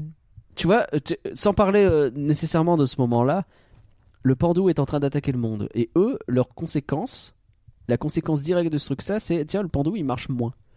Et t'as pas ce truc de. Tu sais, ah, euh, pendant des années, on a constaté que la forêt Ah, oui. est en train de décliner à tel endroit. On a constaté que, bah, peut-être, euh, je sais pas, moi, tel endroit est devenu dead. On sait pas trop ce qui s'est passé. Et euh, et t'as pas ça. C'est hum, littéralement juste le pandou, on en a besoin. Ah, en fait, il est en train de disparaître. Ah, en fait, c'est le pandou qui est un problème. Et il y a cette histoire de cœur et c'est fini. Et je, je sais pas, je trouve qu'on est passé à côté d'occasions sur ce film qui sont vraiment trop dommages. Oh, je sais pas. Enfin bon. Moi, ça, m'a pas choqué ça. Surtout qu'à l'inverse, il y a un truc que j'ai bien aimé sur la fin, sur l'épilogue, tu, tu parlais, c'est que ils, ils ont montré donc la vie après sans le pandou. Et bah, en fait, tu vois que bah, ils ont quand même perdu en qualité de vie. Oui, c'est vrai. Et, et, et c'est un truc où, bah oui, techniquement, euh, si, aujourd'hui, si on veut probablement sauver la planète, faut perdre en qualité de vie. C'est, un Oui. fait. Et euh, Les fameuses histoires de décroissance et tout ça. ça, sauf que c'est, dur de, de s'imaginer ça, parce que dire, bah Bien voilà, sûr. on perd tout ce qu'on a acquis, c'est, bizarre, et de Et tu les vois heureux malgré le fait. Mais c'est ça qui était hyper intéressant. Pourquoi c'est 20 secondes du film Ouais, je suis dégoûté, vraiment. Parce qu'à côté de ça, le scénario, j'ai dormi. Je suis désolé. J'ai vraiment ce truc de, de le mec de l'exposition au début là qui est juste là pour dire euh, oh là là euh, ça fait 25 ans qu'il est parti mais ça va t'as eu une jolie ferme et puis ta plante elle a cartonné et puis le monde il a changé. Tu sais, cette espèce d'accumulation de tropes qui font que j'ai eu l'impression d'assister mais vraiment à un truc de tu sais t'as le trope du fils qui veut pas faire comme son père. Bon pourquoi pas? Ils te le mettent deux fois dans le même film. Ils te le font face A face B et puis ils te refont la face A. Il fait mais les gars par pitié quoi. Même si c'était intéressant parce qu'en fait le le comment il s'appelle le plus jeune euh, Ethan Oui. il, il a ce truc où à un moment donné il se met en guerre contre les deux en même temps en disant il y a encore une autre voie possible. Ça pourquoi pas en soi. Mais je sais pas j'ai l'impression d'avoir tellement vu ce film mille fois et qu'à côté de ça les éléments intéressants qu'on n'a pas vu souvent ils les utilisent pas que bah, je me suis endormi pendant tout le long et à la fin je me suis dit putain le film en fait il avait un- il est sur une base qui est hyper cool. C'est trop con. Ouais, je je peux comprendre le, le... Bah, je comprends ce, que ce qui te frustre, mais un truc que je trouve intéressant, c'est tu vois, on, Ouais. on- tu dis qu'on a déjà vu le scénario, que c'est tout le temps euh, la même rengaine, ça fait trois, trois Disney de suite, que euh, c'est euh, oh là là la famille, enfin c'est, le, le trauma générationnel ouais et tout. Mais contrairement à genre Encanto et Alerte Rouge, c'est pas un Disney, c'est un Pixar, mais bon, les gens les mélangent. oui c'est vrai tu vois, contrairement à ces deux autres films où c'est. Je, je dis pas que c'est, je, je dis pas que les, les personnages c'est des méchants pour se faire ça, hein, mais c'est juste dans les faits, c'est ça. Tu vois, ils sont un peu sous, euh, tu vois là, ils, ils sont sous Abuela, euh, euh, ils sont, Mm. tu vois, ils ils arrivent pas à se séparer, à se libérer. Là, c'est un peu l'effet totalement inverse. C'est vraiment, bah, Searcher, il a fait, il, il s'est totalement débarrassé de son père parce qu'il trouvait qu'il était dans une, que c'était une relation hein, toxique, on va dire. ouais Et il a dit, euh, Euh, ok, euh, bah, cette relation, enfin, tout ce qui c'était toxique, je veux m'en débarrasser. Sauf qu'il se débarrasse à tel point de tout qu'il recrée une autre situation toxique pour son fils après. Tu vois, c'est en mode, ouais d'accord ok, ça m'a tellement traumatisé que je veux épargner à mon fils tout ça. Et donc, je vais vraiment faire mon max. Et c'est pas un angle que tu as l'habitude de voir justement dans les deux derniers films. Certes, c'est du trauma, c'est un traumatisme générationnel, mais c'est pas la même chose. Et donc, ça reste un point de vue intéressant, je trouve, de, de voir que, bah, dans les premiers cas, c'est juste ils s'en rendaient pas compte que mais ils étaient vraiment trop durs avec leurs enfants ou leurs petits enfants et, et c'était répéter juste un, un- un schéma qu'ils connaissaient alors que là c'est totalement inverse en essayant d'échapper à ce Hmm. schéma qui refait un truc qui est pas bien Ok, bon, c'est intéressant. Je ne pense pas avoir été chopé par ce truc-là, mais c'est intéressant. Euh, on a encore un ado à problème qui en fait a pas de problème. C'est je- je- je- ça, c'est un espèce de truc qui est en train de naître. J'ai l'impression. En fait, j'ai vu Il était une fois deux il y a pas longtemps. ouais T'as vraiment ce truc de. Je sais pas si tu l'as vu. Non.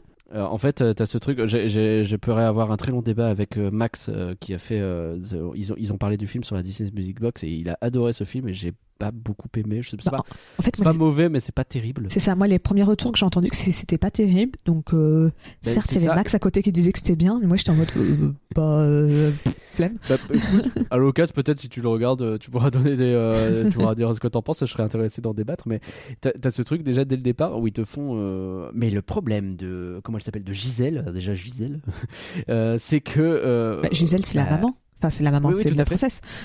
Tout à fait. Non, mais son prénom me fait rire depuis à chaque fois. Je suis désolé. Euh, je devrais pas. Je salue toutes les Gisèle qui nous écoutent. Euh, elle, euh, le problème de Gisèle, c'est que maintenant sa fille a grandi, c'est devenu dom dom dom une adolescente. Et en fait, elle a l'ado la plus cool du monde. elle est gentille, cette gamine. Elle est, vraiment pas, pas méchante. Et là, t'as un peu ce truc euh, sur Ethan où, euh, bah, il est pas méchant, quoi. C'est un bon gars. C'est, il a eu un- une, ou deux crises de ah j'en ai marre maintenant parce qu'on me dit toujours quoi. Bah ouais, parce que ses pères sont, son père et son grand-père sont effectivement des cons à certains moments et c'est tout quoi.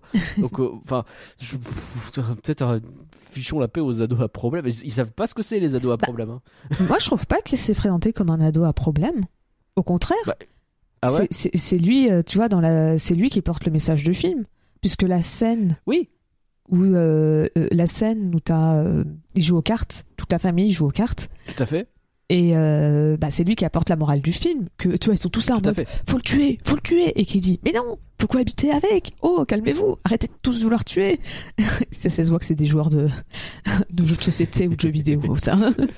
Carrément, carrément. Mais, euh, mais tu vois, c'est lui qui dit Mais non, faut, faut, faut essayer de, de cohabiter parce que euh, bah, si t'as- c'est, la nature est faite de telle sorte que si tu tues cette bestiole euh, que t'aimes pas, bah, ça se trouve, tu vas avoir d'autres problèmes qui vont arriver après parce que la nature, elle, lui, euh, elle est, on est tous connectés ensemble et que euh, chacun a sa place et que si tu en tues un, bah, tu niques tout, tout l'environnement après. Donc, pour moi, c'est pas un ado à problème, c'est lui qui apporte le message du film, c'est lui qui dit, tu vois, c'est lui à la fin qui, euh, qui dit, c'est le premier à dire, mais non, euh, le pandou c'est quand même bizarre. euh, Est-ce qu'on veut vraiment tuer d'autres bestioles pour éviter, pour sauver le pandou? Est-ce que c'est vraiment ça le plus important? Hmm. Euh, C'est grâce à lui que on voit le- le- la tortue. Autrement, on l'aurait jamais découvert. Ouais, c'est vrai. Pour, pour moi, c'est pas un ado à problème.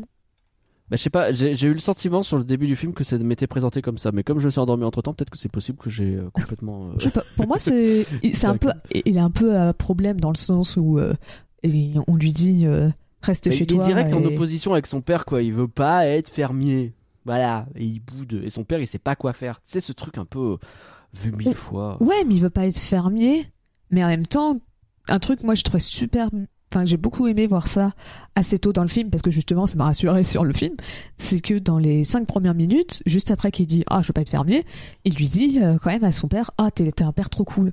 Oui, c'est vrai. Genre, tu vois, c'est pas un. pour- Ouais, ouais, C'est pas, vrai, il vrai. déteste son père, c'est juste il veut pas être fermier parce que c'est son son père l'a tellement était tellement dans le rejet de tout ce qui est concerné son grand-père et l'exploration et tout que lui voulait être fermier, son enfant va être un, fermier, tout le monde sera des fermiers et, et comme ça plus personne ne fait autre chose qui peut potentiellement euh, tu vois être fermier c'est l'extrême opposé d'être un explorateur, c'est un qui est Oui, oui, non, sédentaire bien sûr, et pas l'autre, c'est Bien sûr. pour moi c'est tu les plus lui pas- qui est contre euh, le, le fermier que ça.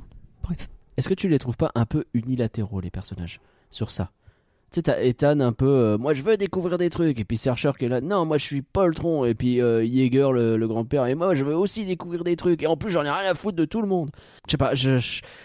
En fait, c'est là où j'ai eu mon plus gros problème qui fait que je pense j'ai pioncé, c'est que l'évolution des personnages, je m'en fous terriblement, parce que pour moi, j'arrive pas à les faire exister, et que c'est juste des. euh, des couches de guimauve un peu que qu'on t'ajoute sur des euh, il faut que tu ouvres ton cœur des euh, ouais je suis resté 25 ans planqué parce qu'en fait j'étais bloqué. Euh, je veux dire enfin il est resté il est, il est resté 25 ans et dans son état d'esprit il est resté tout seul pendant 25 ans en train de chercher un truc. Il a pas réussi à bouger déjà c'est pas ce qu'il a foutu pendant 25 ans le grand-père et il a pas changé un seul truc dans son état d'esprit.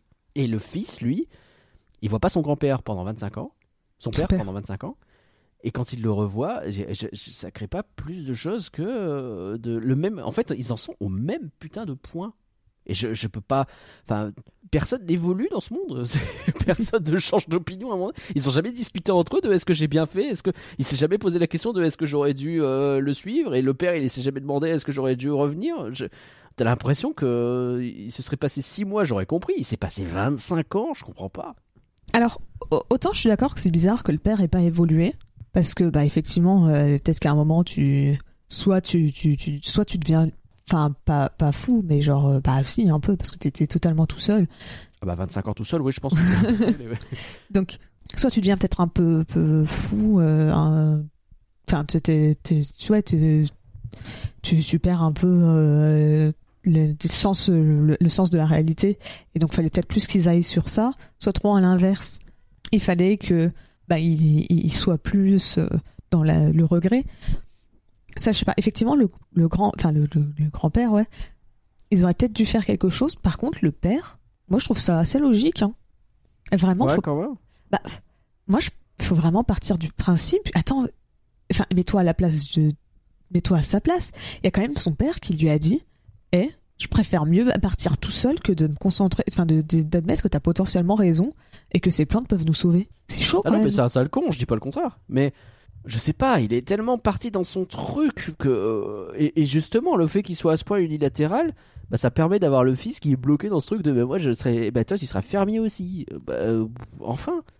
En fait, Ah. la morale de fin où il se rend compte que. euh, bah, il a reproduit le même schéma toxique euh, en voulant fuir un schéma toxique. J'ai l'impression qu'il faut être un petit peu teubé pour pas le voir soi-même. Je, je, je sais pas. Pour moi, je pense que c'est assez logique hein, quand t'as quand t'as échappé à un truc toxique comme ça, où tu vois que, bah, je veux dire, c'est montré dans un montage rigolo au début, mais plusieurs fois, il a failli mourir.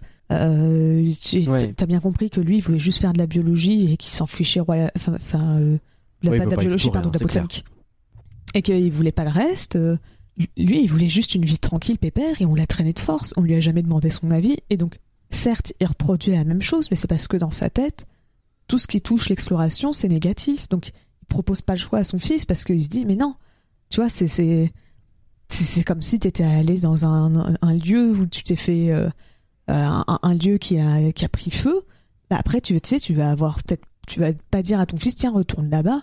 Parce que t'as as potentiellement peur de te refaire agresser ou que ça reprenne feu ou un truc comme ça, tu vois. C'est, tu dis, je fais ça pour protéger. est basé sur cette unique décision. Il y a que ça, quoi. C'est ça qui me. Ça, ça manque de profondeur de ouf.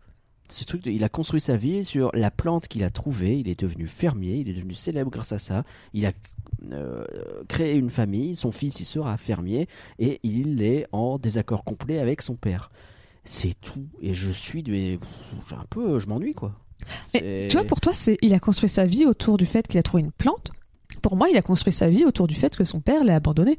Ouais, mais dans les deux cas, euh, je comprends pas qu'au bout de 25 ans, le mec soit toujours n'ait fait que ça, quoi. Et, ou en tout cas, qu'il y ait que ça qui te soit montré. Et Bah. du coup, ça te met même.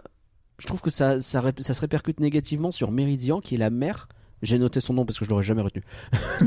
Euh, et c'est c'est peut-être un problème d'ailleurs.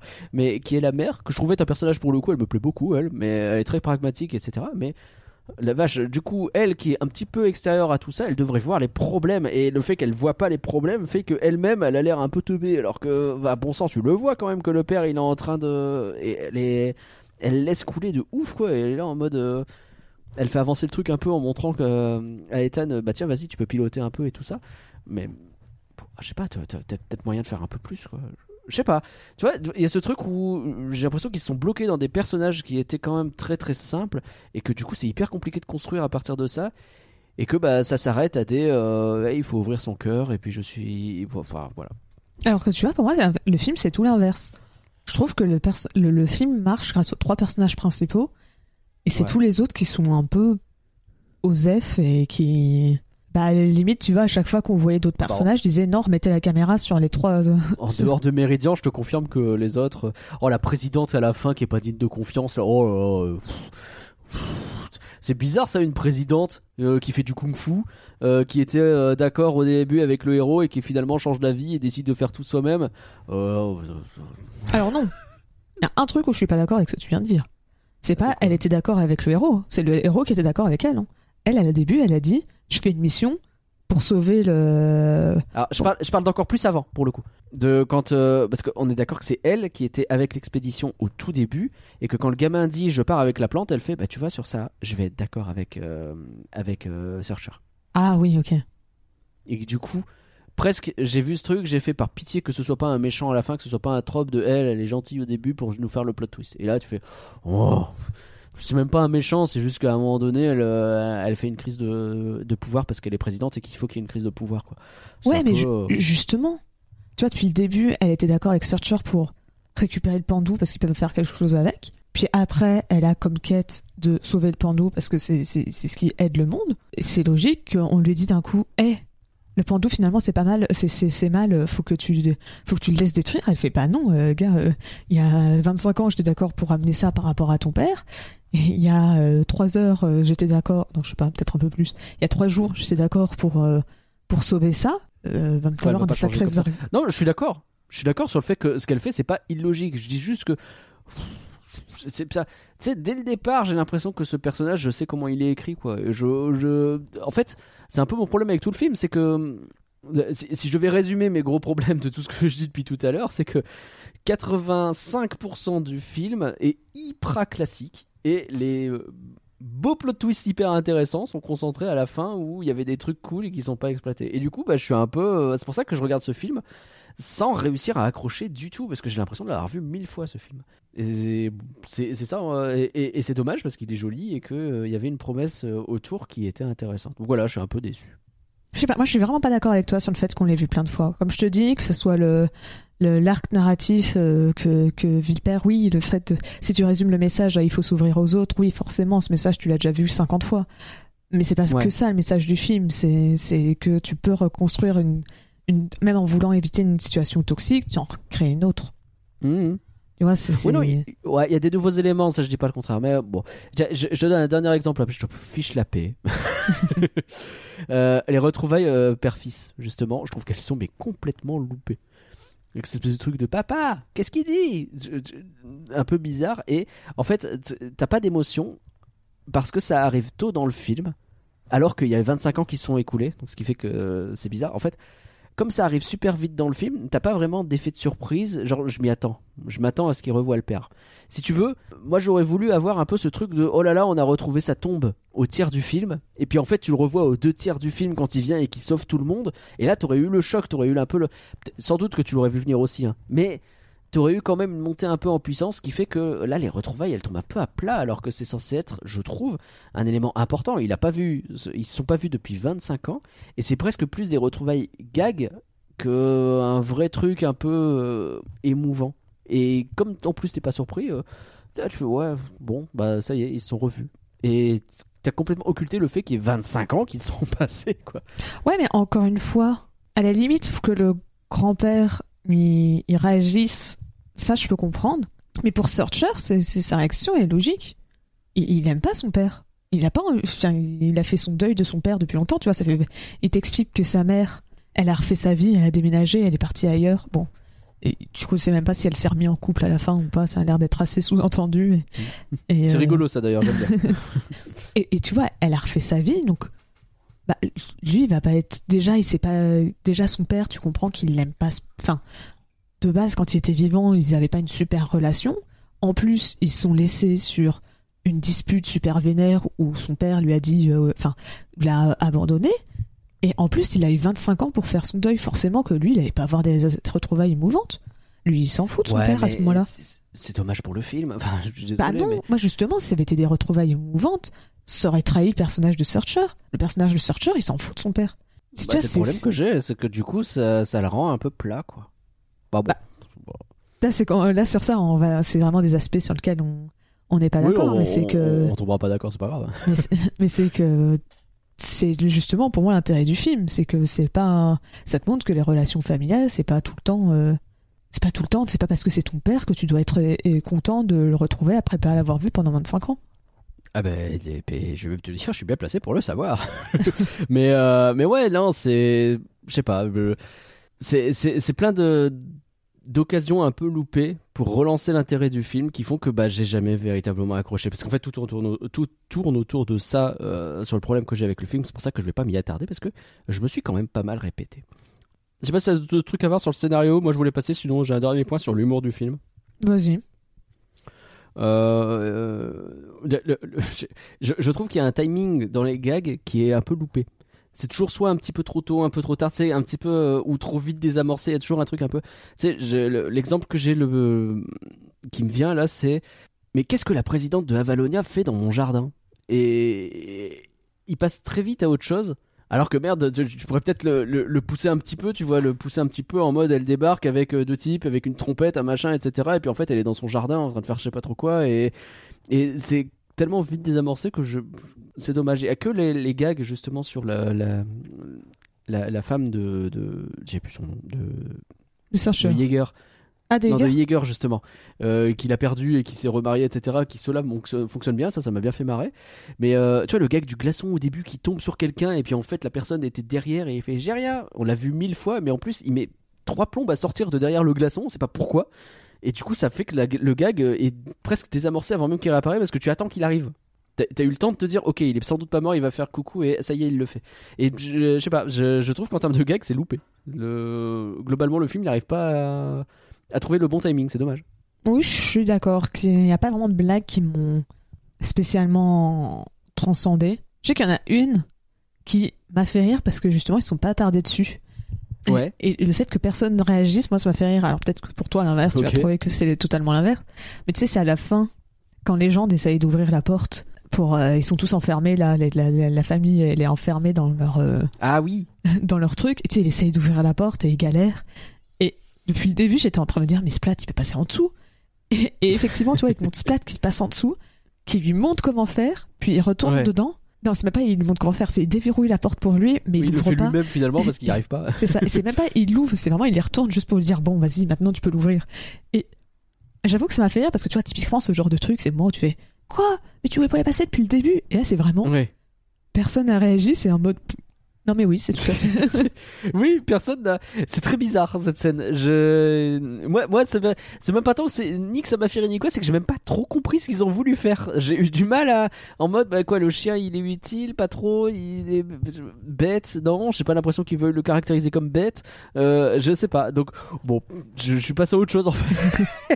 ça a glissé, mais c'est comme le reste du film, tout glisse en fait. C'est bien mon problème. Je sais pas. Moi, je trouve pas. Après, le chien, je pense que c'est juste un chien. C'est Oui, oui, un peu comme tu vois, Hey Hey qui était euh, totalement con comme euh, poulet. Mm. Enfin, il est peut-être plus intelligent, mais bon, c'est pas non plus super fluide, quoi. C'est un chien, c'est c'est pas par rapport à d'autres compagnons Disney, il n'est pas. Il est Il est pas très perturbant parce qu'au début, il danse beaucoup sur ses deux pattes arrière. Oui. Mais genre beaucoup, avec tout le reste de la famille. Le reste de la famille qui fait, euh, il y a le Salt Bae là, qui est euh, imité par. Euh, comment T'as Ethan à un moment donné là qui est en train de préparer, tu sais, il met du sel en levant le bras là, un peu comme euh, tu sais ce fameux mème Ah oui. euh, du type euh, qui d'ailleurs on a découvert est très problématique mais qui sale un peu comme ça euh, en hauteur et et, euh, et et dans cette même scène t'as le chien qui danse sur ses deux pattes arrière et euh, bah, tu vas me dire qu'il risque pas de le faire avec les deux pattes avant puisqu'il n'en a qu'une ce qui est plutôt bien vu d'ailleurs. Le fait que ce soit euh, pareil on le disait tout à l'heure mais c'est un petit peu de représentation sur lequel t'as pas besoin d'appuyer. C'est à aucun moment un enjeu le fait qu'il ait euh, trois pattes et pas quatre. C'est juste bah il en a trois et c'est tout quoi. Et, c'est très bien comme ça. Mais ouais bon. Est-ce que tu avais autre chose à dire sur Avalonia, l'étrange voyage? On n'a pas parlé de la VF ou de la musique. C'est parce que j'ai pas été marqué. Ça, ça fonctionne, sans plus. Il y a eu l'électro swing à un moment, justement dans la scène euh, au moment où il danse. J'étais contente. Ouais. J'aime bien l'électro swing. ça fait plaisir. Mais euh, euh, la VF fait très bien, elle fait le taf. hein, euh. Ouais. Alors, c'est déstabilisant, mais j'ai découvert qu'ils ont fait le même choix en anglais. Donc c'est volontaire, mais euh, je trouve que c'est très déstabilisant. Et je pense que ça marche mieux en français qu'en anglais même. Parce qu'en français, on a un comédien de doublage qui le fait versus l'an- l'anglais où c'est un acteur. Mais c'est le même, euh, la même personne qui double euh, Searcher quand il est ado que quand il est adulte. Ah ouais. Et, et moi, j'ai tout de suite entendu, j'ai fait, mais c'est pas la voix d'un ado, ça. je, je- je regarde, je regarde euh, en anglais et je vois ah, euh, que c'est effectivement. Enfin, alors, Ça je, je me suis pas caractérisé comme un ado au début, c'est vrai, j'avoue. alors, j'avoue, j'ai pas regardé si c'était aussi un ado en VF. Je pense que c'est, enfin, si c'est la même personne en VF. Je pense que oui, hein, parce que dans le générique de fin, il y avait qu'un seul nom pour euh, Searcher. Mais je sais qu'il disait qu'en anglais, c'était euh, euh, Jake. Je dis pas son de famille. qui, euh, qui a fait euh, bah, la voix euh, pour l'ado et pour l'adulte. Donc je supposais qu'en VF c'était la même chose. C'est pour ça que j'avais trouvé ça un peu bizarre. Mais bon, on peut pas l'en vouloir à la VF, ça, parce que c'est, ça vient de l'anglais. Ouais. Mais c'était très bizarre comme choix. Mais, Oui, oui, c'est étonnant. mais autrement, à part ça. Non, après, comme je disais, il y a d'autres séquences que j'ai j'ai bien aimées. euh, parce que je repense à ça aussi au moment du générique de fin où t'as des très belles séquences euh, C'est vrai que c'est joli. animées. C'est Ouais. vraiment sympa aussi comme style euh, de, de générique. Je suis, je suis d'accord, c'était plutôt joli. Euh, ça me fait penser, j'ai entendu il y a pas longtemps euh, en... c'est- un contre son camp, ça, ça s'appelait ce que je vais faire. Euh, on, on parlait dans un, je crois que je l'ai entendu dans un- dans un podcast Star Wars. C'est pas celui dans lequel j'ai participé. On a, j'ai- on a été invité avec Curien dans euh, Hyperdrive, donc à faire le bilan de Star Wars. Et il me semble que c'est pas dans cet épisode qu'on a fait avec euh, là-bas que ça a été dit, mais j'ai entendu un truc sur. Euh, T'as des épisodes de certaines séries Star Wars, notamment Boba Fett, où les plus beaux visuels, c'est voire parfois le seul intérêt de l'épisode, euh, bah, c'est le générique de fin quand ils te mettent les concepts art qui sont quand même vachement stylés. et euh, je vais pas dire que c'est la même chose sur Avalonia parce que ce serait très très dur, mais Ce serait surtout de la mauvaise foi. hein. Complètement. Mais quand j'ai vu le, le, le générique, je me suis dit un peu, euh, tu sais, comme j'avais déjà fait cet enregistrement où j'avais déjà entendu ce podcast, je ne me souviens pas. J'ai repensé à ce truc-là à ce moment-là. je me suis dit tiens, il y a une stratégie qu'on retrouve un petit peu parce que j'avoue, c'est beau, c'est très très beau. Mais euh, mais non non, je l'ai dit, hein, le film est très joli. Il n'y a pas de il a pas de critique à faire là-dessus. Pauline, est-ce que tu as des critiques pour Avalonia, l'étrange voyage? C'est un Disney, donc j'imagine Ouais. que oui. Oui. Attends, juste avant, il y avait un, tout dernier, un petit dernier truc qui peut Ah, bah peut-être oui. expliquer pour moi, personnellement, pourquoi j'ai autant aimé le film. Avec plaisir. Enfin, autant aimé là. de- En vrai, je le trouve euh, correct. Mais c'est qu'en fait, niveau ambiance, il m'a beaucoup fait penser aux, aux vieux épisodes de Doctor Who. Donc ceux qui connaissent la série, ah oui. ils savent que t'as la série des années 60 et la série qui a repris en 2005. Généralement, les Ouais. gens ils connaissent la série de 2005. Oui, bien sûr. mais j'ai vu, alors pas tous les épisodes, mais j'ai vu des épisodes des années 60. Et je trouve que niveau faut, faut ambiance, ouais, c'est pas tout le temps évident. hein. Là, si tu trouves que le rythme il est, il est chiant, euh, t'as certains épisodes là-bas, euh, il se passe vraiment pas grand-chose. Ah, tu m'étonnes. Mais je trouve que, euh, en fait, niveau ambiance, niveau bah, euh, tout ça, ça me faisait penser à un vieux épisode de Doctor Who. Et je Hmm. pense que bah, malgré tout, je suis quand même bien accroché à la série des années 60 et euh, au, au Doctor Who classique, comme on appelle. Et je pense que c'est ça en fait aussi qui m'a aidé à bien aimer le film. C'est qu'au final, j'ai un peu l'habitude d'avoir des histoires où bah c'est tu vois on, en fait on s'en fiche un peu du, du voyage c'est surtout les, les personnages qui sont mis en avant qui est important et donc je pense que c'est pour ça que moi ça m'a plu mais je peux comprendre que c'est pas du style de tout le monde hein. Non, mais euh, là où tu as raison, c'est vrai qu'on en a pas parlé. euh, On a parlé de, la direction artistique euh, au global sans vraiment rentrer dans les détails. Mais tu as même cette idée d'avoir euh, beaucoup justement de, de Jules Verne ou de choses Oui. comme ça. Et bah, ouais, non, il y a des références, il y a des, euh, des choses qui sont très jolies dans ce film. Et euh, bah, c'est d'autant plus. euh, c'est d'autant plus frustrant pour moi, j'aurais aimé accrocher quoi. Je n'ai pas réussi, hélas. Mais ouais, ouais, non, c'est il y a eu un beau travail, un beau travail de création, un beau travail de. Et j'ai le sentiment que ce qui a manqué, c'est le scénario. C'est Ouais. voilà mon avis personnel. Et Mais- parce que dans les références tu cites Jules Verne mais t'as aussi Pratchett bien qui sûr, a fait les, les dis- le disque monde qui euh, bah, où, Mhm. euh, où euh, on raconte que c'est euh, l'univers et sur enfin la, la planète Terre non c'est l'univers c'est l'univers qui est sur le dos d'une oui. tortue tout à fait, qui est enfin sur le dos de quatre éléphants qui sont sur le dos d'une tortue c'est ça. bon ils ont enlevé les quatre Mhm. éléphants parce que c'était compliqué ils ont gardé la tortue Après, tu sais pas, peut-être que sous l'eau il y a les quatre éléphants. ouais mais c'est justement c'est monde éléphant tortue alors que là ça aurait été monde tortue éléphant Ah oui. ben ouais, peut-être. C'est un Pratchett à Peut-être. l'envers. Je sais pas. Bref. Mais ouais, euh, donc plein de rêves comme ça qui sont, qui sont très cool. Et ça, effectivement, on peut le mettre au crédit du film. Alors, Pauline, les critiques pour Avalonia, l'étrange voyage. Alors, en, donc comme je disais, en France, on a le, le public a été aussi encore une fois dur. Et là, je pense pas que dans ce cas-là, c'était du review bombing, bombing pour la France. Ouais. Euh, donc la presse a mis 3,3 sur 5 et le Ok. public a mis 2,6. Ah oui, oh la vache Mm. Ah oui, c'est à peine la moyenne, quoi. Et autant tu vois, moi, c'est à peu près la note que je mettrais de la, pour la presse. Tu vois, si Ouais. je devais noter le film, c'est à peu près ça que je mettrais entre 3 et 3,5. 3,3, genre, ok. Je sais pas exactement, quelque part entre les deux. Des fois, je mettrais 3. oui, des donc fois, effectivement, c'est 3,5. pas non plus, euh, Ah, pas non plus une dinguerie, mais c'est un, un 13 sur 20, quoi. Ouais, c'est ça. Hmm. Tu vois, c'est non peut-être 3,5 et je mets 14. Mais Ouais. euh, tu vois, c'est j'ai- j'ai- clairement c'est pas un top 10 ou un top 20 euh, mais typiquement de bah en vrai des derniers films Disney, euh, je quand même passé. Franchement, je préfère mieux revoir ce film que de revoir Ralph 2, que de revoir euh, les Alors, nouveaux Ralph héros. 2, je comprends. Par contre, bon, ouais, là tu étais en train de repartir quand même en 2014, les nouveaux héros. J'avais la liste sous les yeux parce que je cherchais un truc tout à l'heure. Oui, mais parce que t'as quand même eu Raya, Encanto, Oh, je préfère- des je préfère mieux 2, Vaiana, je préfère mieux revoir ça que de revoir Raya aussi. Hein. Ah ouais? Ah moi je revois Raya vraiment Raya- largement. je trouve que autant sur le coup j'ai bien aimé, autant maintenant avec le temps, je serais plus dur avec le film. Ah ouais, Ah, Ouais. c'est marrant. Et euh, Il faut que je le revoie quand même, mais euh, justement j'ai plus envie de le revoir vraiment que, que Valonia. Parce que Raya, je trouve que le message de Raya est, tu vois, tu dis que là c'est c'est le, le message du film est vraiment guillaume, guimauve, mais euh, le message de Raya où c'est aie confiance, faut que t'aies confiance dans les gens alors même que tu les connais pas. Enfin, tu vois, c'est euh, Oui. je- ça fait longtemps que j'ai pas vu le film, donc mais la, Bah, la, la- la- construction jeu vidéo qui était rigolote quoi, avec des mondes différents, les choses comme ça. Moi ça m'a ça m'a ça m'a pas- ça m'a bien plu quoi. Mais, euh, parce que le- attends, le- on refait le flanc Raya. le message de Raya où c'était euh, euh, faut que tu aies confiance euh, en la personne euh, qui t'a trahi plusieurs fois et qui au final a tué euh, le dragon. Pardon, spoiler euh, Raya. ah bah boum, tiens, voilà, vous l'avez pas venir celui-là. Bah, tu vois, c'est euh, c'est vraiment euh, là Ouais. c'est vraiment guimauve, c'est vraiment aie aie confiance aux gens, même si t'ont trahi, aie confiance en eux. Hein. Là, je trouve ça Ouais. moins tu vois sur, sur maintenant, je trouve ça plus grossier que le message du film. Ouais, je comprends, je comprends. Mais bon, ces critiques, qu'est-ce qu'elles disent? Ouais, alors? Libération 4 étoiles sur 5 par Oh, Léo Soesanto.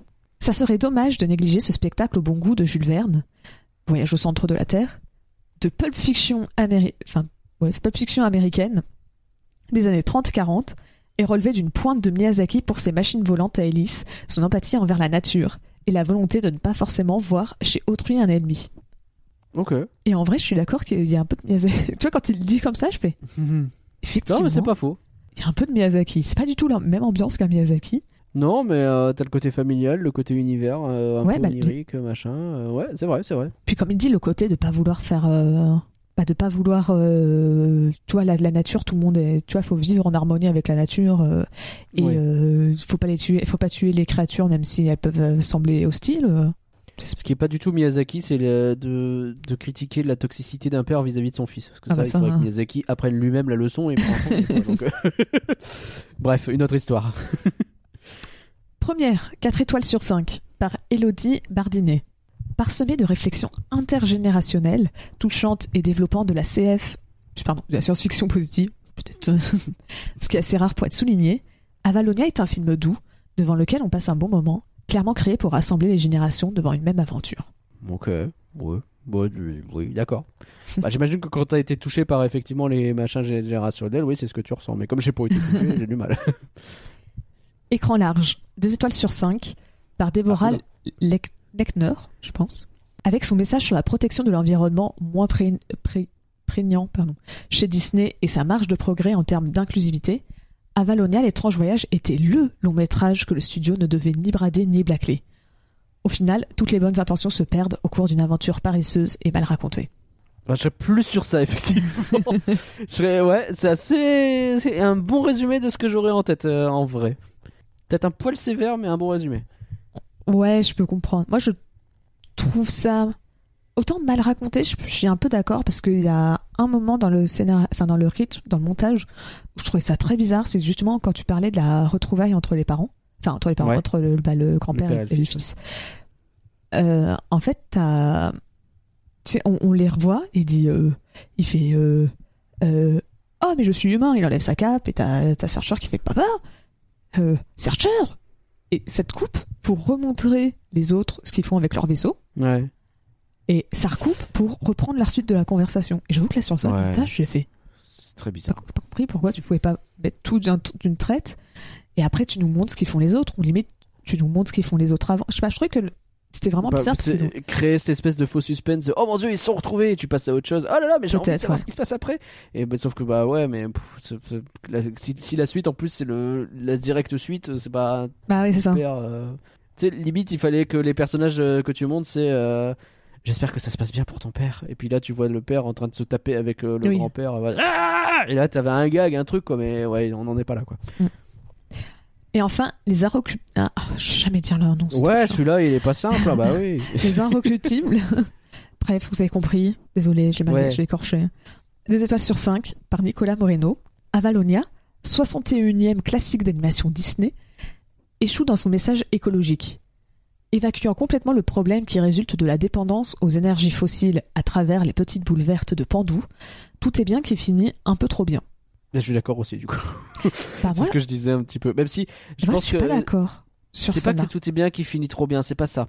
C'est que le problème, euh, ouais, le problème il est pas traité. C'est pas qu'il est évacué, c'est qu'il est pas traité. Ça, à la limite, je peux plus comprendre. Mais tu vois, dire que euh, le film finit trop bien, Non, ça je suis pas d'accord. c'est une fable écologique. Si non. ta fable, tu l'as fait terminer en disant on est tous condamnés, il y a rien à faire, tu fais super, paye Non, ton film. idiot, c'est idiot. non, puis comme tu dis, le fait qu'il soit un peu déclassé, mais qu'il reste heureux de le faire et qu'il construise un nouveau truc, ça c'était trop cool. Le- le- leur, leur épilogue, il est trop bien ce film. Vraiment. Si vous jamais vous avez peur, euh, regardez les 10 dernières minutes, c'est trop cool. hein. vous avez le générique en plus. Je suis pas gentil, pardon. Oui. Alors, est-ce qu'on a des nouvelles de nos petits patrons? Oui. Alors, Petits patrons, grande générosité. au final, les petits patrons, comme tu dis, Je sais pas pourquoi. euh, je sais pas, ça fait en plus un peu condescendant. Un petit peu, ouais, alors que bon, bah quand même, on est super, super, euh, euh, super, super touché par leur générosité. Nos très chers patrons. Nos très chers patrons. Bah, ils sont plus de ton avis, même si en vrai, ils, sont, ils savent pas trop sur quel pied danser. Ils trouvent qu'en majorité, le film est bof. On a 44% qui disent que le film est bof, contre 33% qui disent que c'est du flan, et 22% qui disent que bah, c'en est pas. Donc, on, Ok. on sent Ouais, globalement. hein, c'est ça. Donc Rob, il nous dit. on a des commentaires, ouais. Donc par exemple, Rob nous, nous dit Je me suis fait avoir par l'affiche et la typo qui font penser à la bande à Picsou, Super Baloo ou encore Tic et Tac. On nous invite à voyager, mais j'ai l'impression d'avoir pris un vol Ryanair où tout est en option. Le scénario, l'humour, les graphismes très en deçà des autres prods Disney. Le film essaye de traiter de sujets peu communs, comme l'a fait Alerte Rouge, mais avec beaucoup de maladresse, et je me suis profondément ennuyé. Dommage. Ah, il est très dur, Rob. Ouais, les- les- notamment sur les graphismes très en deçà des autres productions, euh, je suis pas du tout d'accord. non, je suis pas d'accord. Mais je- ouais, euh, je pense que que t'as pas le, t'as pas ce côté waouh que t'as d'habitude, quoi, peut-être. Mais euh, très en deçà, non, je, je le trouve un petit peu dur, effectivement. Et, euh, et tu vois, genre, un s'ils pensaient avoir la bande de la Picsou, Super Baloo, Tic et Tac, c'est ce que je disais sur les gens qui pensaient voir Indiana Jones. hein. C'est juste que Indiana, tout ce que je viens de citer, c'est les Indiana Jones euh, version enfant, enfin version grand public, pardon. Bah, la bande à Picsou, c'est littéralement du Indiana Jones. Dans la typo, c'est fait exprès. donc, C'est ça. euh, C'est pour ça que quand je te disais que les gens s'attendaient peut-être plus à du Indiana Jones et trouvaient le film Ouais, c'est vrai. moi ça me et qu'il était trop contemplatif déjà moi ça me tu vois on retrouve un peu ça. Ouais, c'est vrai, t'as raison. alors on a Swan qui nous dit bien qu'il ne s'agit pas du Disney de l'année il réalise bien son travail de divertissement. De plus j'ai trouvé que Disney s'est sorti de son modèle classique de film. Une histoire prévisible mais elle reste efficace et agréable. Avec un petit twist qui fait réfléchir. Autre que l'histoire relationnelle père et fils le film apporte une réflexion environnementale, environnementale qui m'a beaucoup parlé. Film agréable, divertissement, qui sort des normes de Disney, avec un joli clin d'œil LGBT, je le recommande. Je suis plus d'accord Ouais. avec ça. je, je comprends, je comprends. Mais ce qui est dommage, c'est que voilà, ce qu'il ce qu'il dit, et je suis d'accord avec à peu près tout ce qu'il dit, c'est qu'en fait, il est euh, sur euh, des petits morceaux du film en réalité, et que le gros du film, c'est pas ça. Bon, bon, bref. Bah, la relation relationnelle père-fils, euh, c'est pas un petit morceau Oui, du la film, hein. relation, oui, mais ça, ça, ça, pour le coup, je suis pas d'accord. J'essayais de faire le gentil, j'ai pas réussi, pardon. On a Nicolas qui nous dit Avalonia laisse un goût bizarre en bouche. D'un côté, la direction artistique est très bonne. Preuve en est le bestiaire faisant référence à Lovecraft. Tout à fait. La thématique, le monde est vivant, prenons-en soin, est d'actualité. Le twist final en rapport à ce thème est bienvenu. D'un autre côté, la mise en scène n'est pas bonne du tout. Il y a des problèmes dans la temporalité et cela nous perd dans l'action. On saute d'un point à un autre sans lien. La thématisation de la relation père-fils a du mal à passer, surtout après un très bon alerte rouge. Et puis quand vrai. on affiche la grande aventure dans le titre du film, on s'attend à de grands voyages et non simplement rester à côté. Je ne peux pas dire qu'Avalonia soit du flanc, mais il souffre de gros défauts. Je vote pour Avalonia, c'est bof. C'est, en fait, c'est vrai que le- quand t'as eu Alerte Rouge, le, c'est peut-être ça aussi qui m'a gêné, c'est que je suis très très fan d'Alerte Rouge, que pour le coup j'ai pas mal revu. Et euh, c'est vrai que du coup la relation père-fils là, elle est un petit peu fadasse à côté, quoi. C'est peut-être ça qui fait que je l'ai trouvé un peu fadasse. Je sais pas. Encore une fois, c'est pour moi c'est différent, tu vois, c'est pas fade. C'est juste que c'est un autre aspect d'une relation Hmm. d'une relation toxique, Bah, quoi. C'est. T'as réussi à, à y trouver ton compte et c'est le principal finalement. Donc, euh, Mm. ça, ça- Mais- je ne te l'enlèverai pas. Après, là où je peux comprendre, c'est que le titre français qui parle de l'étrange voyage. Non. Oui, c'est l'étrange voyage ou l'étrange aventure? Non, c'est l'étrange voyage. J'en- voyage, oui. L'extraordinaire voyage, c'est au Futuroscope. Ah oui, c'est ce qui me semble. Euh, l'étrange voyage, c'est, euh, c'est, Tu vois, en anglais, c'est juste monde étrange. Alors que là, ils te mettent un, le, le- le notion de voyage, alors qu'effectivement, ils voyagent pas beaucoup. Bah, parce qu'on on n'est pas revenu, mais ce, fait- ce titre français, il est quand même pas terrible. C'est- Monde étrange, donc Strange World en anglais. hein. C'était, euh, alors, je dis pas que c'est un joli titre. Je pense qu'il aurait, c'était pas possible de faire ça, mais c'est bizarre, Monde étrange. Mais, mais c'est hyper intéressant comme titre parce que bah ouais, c'est un monde qui est étrange et dont tu comprends la signification à la fin. Et euh, c'est pas juste qu'il est étrange, c'est qu'il est pensé d'une certaine façon et Mm. qu'en fait, il a un sens. Là, t'as ce côté voyage, t'as ce côté Avalonia où tu sais pas pourquoi on te donne le nom comme ça, euh, je sais pas à quoi ça sert quoi. Ah. J'ai- Après, donner le nom, ça me choque pas particulièrement. non. Bah, pff, je trouve que Avalonia, euh, genre, Avalonia, le, le- le monde étrange ou les mondes étranges, Hmm. ça aurait mieux marché. Mais tu vois, c'est pas la partie Avalonia, moi, qui me, qui Bah, me en fait, chagrine. l'é- l'étrange voyage, je pense que ils l'ont pensé comme ça en référence justement au voyage intérieur. Ce Oh, qui pourrait presque passer pour un espèce de spoil, mais comme j'ai l'impression que personne ne l'a pigé, le bref, euh, ou que tu l'as pigé après coup, bah ça va. C'est pas un problème pour soi, si tu je te fais pas spoil par le titre, donc c'est ok. Mais je Euh. pense que c'est ça, mais du coup, le problème c'est que tu t'attends à autre chose, quoi. Ah, moi, je trouve que l'étrange voyage, alors c'est le but, hein. Ça fait penser tout de suite à du Jules Verne. Ouais, ouais. Oui. Sauf qu'en fait, ça va juste prendre quelques références à Jules Verne, mais c'est pas une histoire de Jules Verne. Ben non. Parce que de fait, hein, si t'es dans un roman de, de voyage au centre de la Terre, par exemple, qui pourrait effectivement euh, vachement se rapprocher de ce qu'on voit, parce que ça aussi c'est une ref évidente. hein. Mm. Euh, Oui, oui. c'est pour ça que j'en parlais dans le résumé. Mais euh, le, enfin ouais, c'est pas ça, voyage au centre de la Terre, quoi. C'est une vraie histoire pour le coup où il se passe des, enfin c'est une vraie aventure. Là, c'est pas le cas. Même s'il y en a un petit peu de l'aventure, faut pas dire non plus. Oui. pas. Je suis d'accord que tu vois, je pense qu'ils ils auraient resté, sur la, la notion titre, de ouais. Et pas Ouais. de voyage. Je suis d'accord. Et donc enfin, on a Samuel qui nous dit dans film d'aventure, il y a une notion d'aventure. Je la cherche encore pour ce film. Et boum. Son gros défaut, c'est qu'il ne se passe pas grand-chose. Je me suis globalement ennuyé. Ça se voulait un hommage au pulp, c'est raté. Et gros bémol pour, la- pour l'absence d'un, antagoniste, le genre s'y prêtait pourtant. La relation père-fils est assez téléphonée, voire pas crédible. Le fait que Searcher se rende pas compte qu'il s'agit de son père alors que censé l'avoir marqué durablement. Ah non, pardon, qu'il comme son agit. père, ouais. Oui, pardon. Qu'il agit comme son père alors que censé l'avoir remarqué durablement. Gros flanc pour ma part, je regrette moins son absence de sortie en salle. Alors tu vois, autant je suis assez d'accord sur ce qu'il dit sur Pierre Fils, encore une fois, voilà, on l'a dit mille fois, on va pas se répéter, mais je le trouve quand même dur sur euh, le, le fait qu'il se passe pas grand chose. moi c'est plus que ça m'a pas touché que le fait qu'il se passe pas grand chose, parce que je trouve qu'en termes de mise en scène, quand même ça bouge, il se passe des choses. Et euh, sur ça je le trouve un peu dur. Mais bon voilà, bon. On a un beau panel d'avis en tout cas. J'ai Mm. l'impression qu'on a bien représenté. euh, nos patrons représentent pas mal les débats qu'on a eu d'une certaine façon avec des trucs sur lesquels on n'était pas d'accord nous-mêmes. Euh, C'était intéressant. Merci à vous pour vos avis en tout cas. Euh, c'est un film qui fait parler. hein. C'est un film qui a du mal à trouver son consensus, je pense. Et euh, bah, c'est intéressant d'en discuter. Mais alors, mais alors qu'est-ce qui se passe après pour le futur, Pauline? Est-ce qu'il y a une suite de prévu Alors, bizarrement, tu vois, tu, tu vois, il y a tout le temps cette interview des, auteurs, enfin, des, des réalisateurs pour dire Ah, vous pensez qu'il y a une suite Et ils disent Hum, si, le film, si le film marche bien, on espère faire une suite. Oui. Bah, bizarrement, on l'a pas eu. Bon, en même temps, il n'y a pas Non, eu d'interview des réalisateurs tout court, donc tu m'étonnes. Personne n'a parlé de ce film nulle part. C'est ça. bon. pour que les, les gars aient dit ça en interview, il faudrait peut-être déjà qu'il y ait une interview tout court. C'est vrai. Mais bon, vu le box-office, hein, on peut oublier toute tentative de spin-off. Alors qu'en vrai, un spin-off aurait pu être sympa. Un petit spin-off, peut-être en série sur Disney, dans l'univers. juste le père qui, euh, qui fait ses voyages. Ah ouais, et, c'est complètement. tu- Non, mais juste Ouais, même, pas, tu vois, le monde. euh, justement, tu vois, tu pourrais raconter l'épilogue. Ça aurait pu être sympa. Mais tu sais, en mode euh, C'est vrai. petite série. Ou un petit court métrage, pas, pas un. Quand ça aurait film. fini en série de 2 minutes, euh, de 10 épisodes de 2 minutes avec des, des genres de conseils écolos sur Eh, comment on fait pour faire tel truc sans avoir besoin du pendu Et comme vous avez compris, en fait, on parle du pétrole. je, oh, je suis saoulé d'avance. Je, je sais pas si c'est ça qui se serait passé, mais de l'imaginer, ça me saoule. Bah, en tout cas, il y aura probablement rien de tout ça, ça c'est sûr. ouais, non, a priori, non. Donc euh, bon, bah pour une, pour une fois, je parle pas de suite donc pour le film.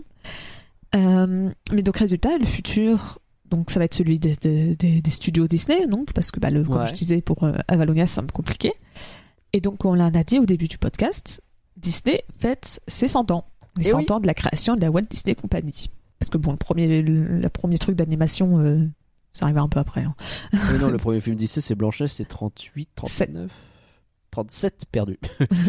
Et même Mickey a été euh, inventé en 28. Oui. Bon, euh, on a encore un peu de temps. euh, Ah, les 100 ans de Mickey bientôt, préparez-vous. Et, euh, Mhm. et donc, résultat, pour ces 100 ans, euh, il y a entre autres le film Wish, dont on parlait vite fait au début, qui est prévu pour la fin de bizarre à l'année. chaque fois. C'est vraiment, t'as le sentiment que. Ouais, le film Wish, là. film Eco Plus. L'avantage, c'est que le nom va certainement changer en français. Le Ah oui, désavantage, pense. c'est que le prénom, enfin le nom, ça va être euh, Ah bah, Martine et ouais. ses amis euh, vont voir l'étoile filante qui passe.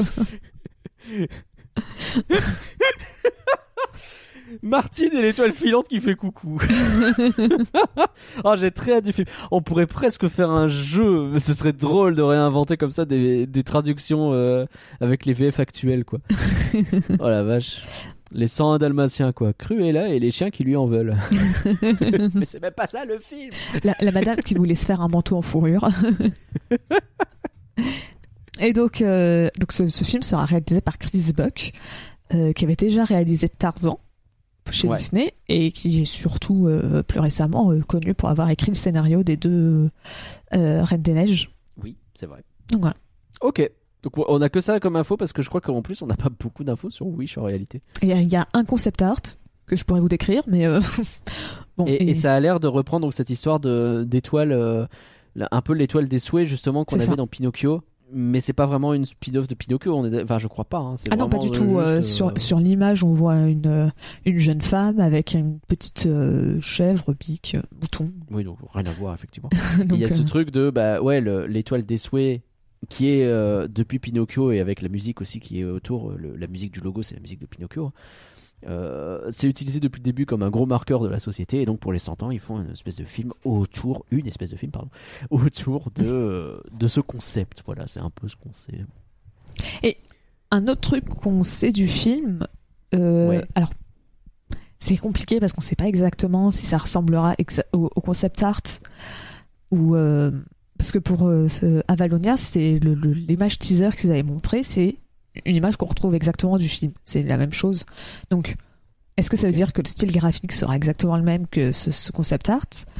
Mais en tout cas, euh, ils ont dit que ça serait de la 3D mélangée à de la peinture un peu style aquarelle en 2D. Donc justement, donc ils vont s'essayer à un style un peu différent un, un style plus stylisé, comme on disait, le réaliste est mort. et, euh, et donc c'est tout ce qu'on a un peu sur le film. Alors je sais que récemment, il y a des gens qui faisaient même des blagues sur ça. Ça me fait rire. Il y a, il y a des rumeurs comme quoi un, un enfin, La Reine des Neiges 3 sera en cours de, de production et arriverait bientôt. ça serait pas déconnant hein, on va pas Ouais, se je, que- je sais pas à quel point c'est vrai ou pas, mais c'est que ça me faisait rire parce qu'il y a des gens qui disaient qu'ils avaient plus vu d'articles passer sur un potentiel Frozen 3 que sur Avalonia. aïe aïe aïe aïe aïe aïe c'est dur ça m'a fait rire. c'est triste, mais ça m'a fait rire. Ouais, j'avoue j'avoue Et donc voilà, c'est tout pour le futur. Pour l'instant, euh, Disney annonce très pas bien. beaucoup de. Donc Wish 2023 et bah comme on le disait euh, Disney de toute façon en ce moment ça a l'air d'être la Hess donc euh, on Et- sait pas trop ce qui se passe. Et même le prochain Pixar, pour si on prend les studios Disney et Pixar, Ah Même oui le et prochain. ouais, je... Élémental. Élémental. mental c'est le fromage je le fais exprès pardon. Euh, Élémental, je sais pas trop ce que ça va donner. Ça veut pas dire que le film va être nul ou quoi, mais On a eu un peu plus d'images je crois. Euh, oui, on a vu un. un- C'est un trailer ou juste un extrait? Ah oui on un a trailer. un teaser Oui, ouais. mais c'est un, un teaser sous forme d'extrait un peu parce que c'est qu'une seule séquence qu'on voit. c'est vrai. Où ils sont dans un métro. Et le problème c'est qu'il fait appel à des trucs qu'on a déjà vu pas mal de fois donc on est un peu euh, Bah moi j'ai peur que pareil, il ait du mal à trouver un public. Après j'avais sur le coup, je me rappelle que j'avais vu le tout premier teaser d'Alerte Rouge Je me suis dit, oula, c'est quoi ce film? Et au final, j'ai adoré. Donc, Eh ben, et si on repart sur les mêmes bases, euh, moi je suis chaud, hein, parce que Alerte Rouge, c'était trop cool. Mm. Merci Pauline. Alors finalement, Avalonia, l'étrange voyage, c'est du flan ou c'est pas du flan Pauline, hmm, est-ce que ton avis a changé je considérerais. je, je, je suis suffisamment euh, consciente que le film n'est pas fantastique.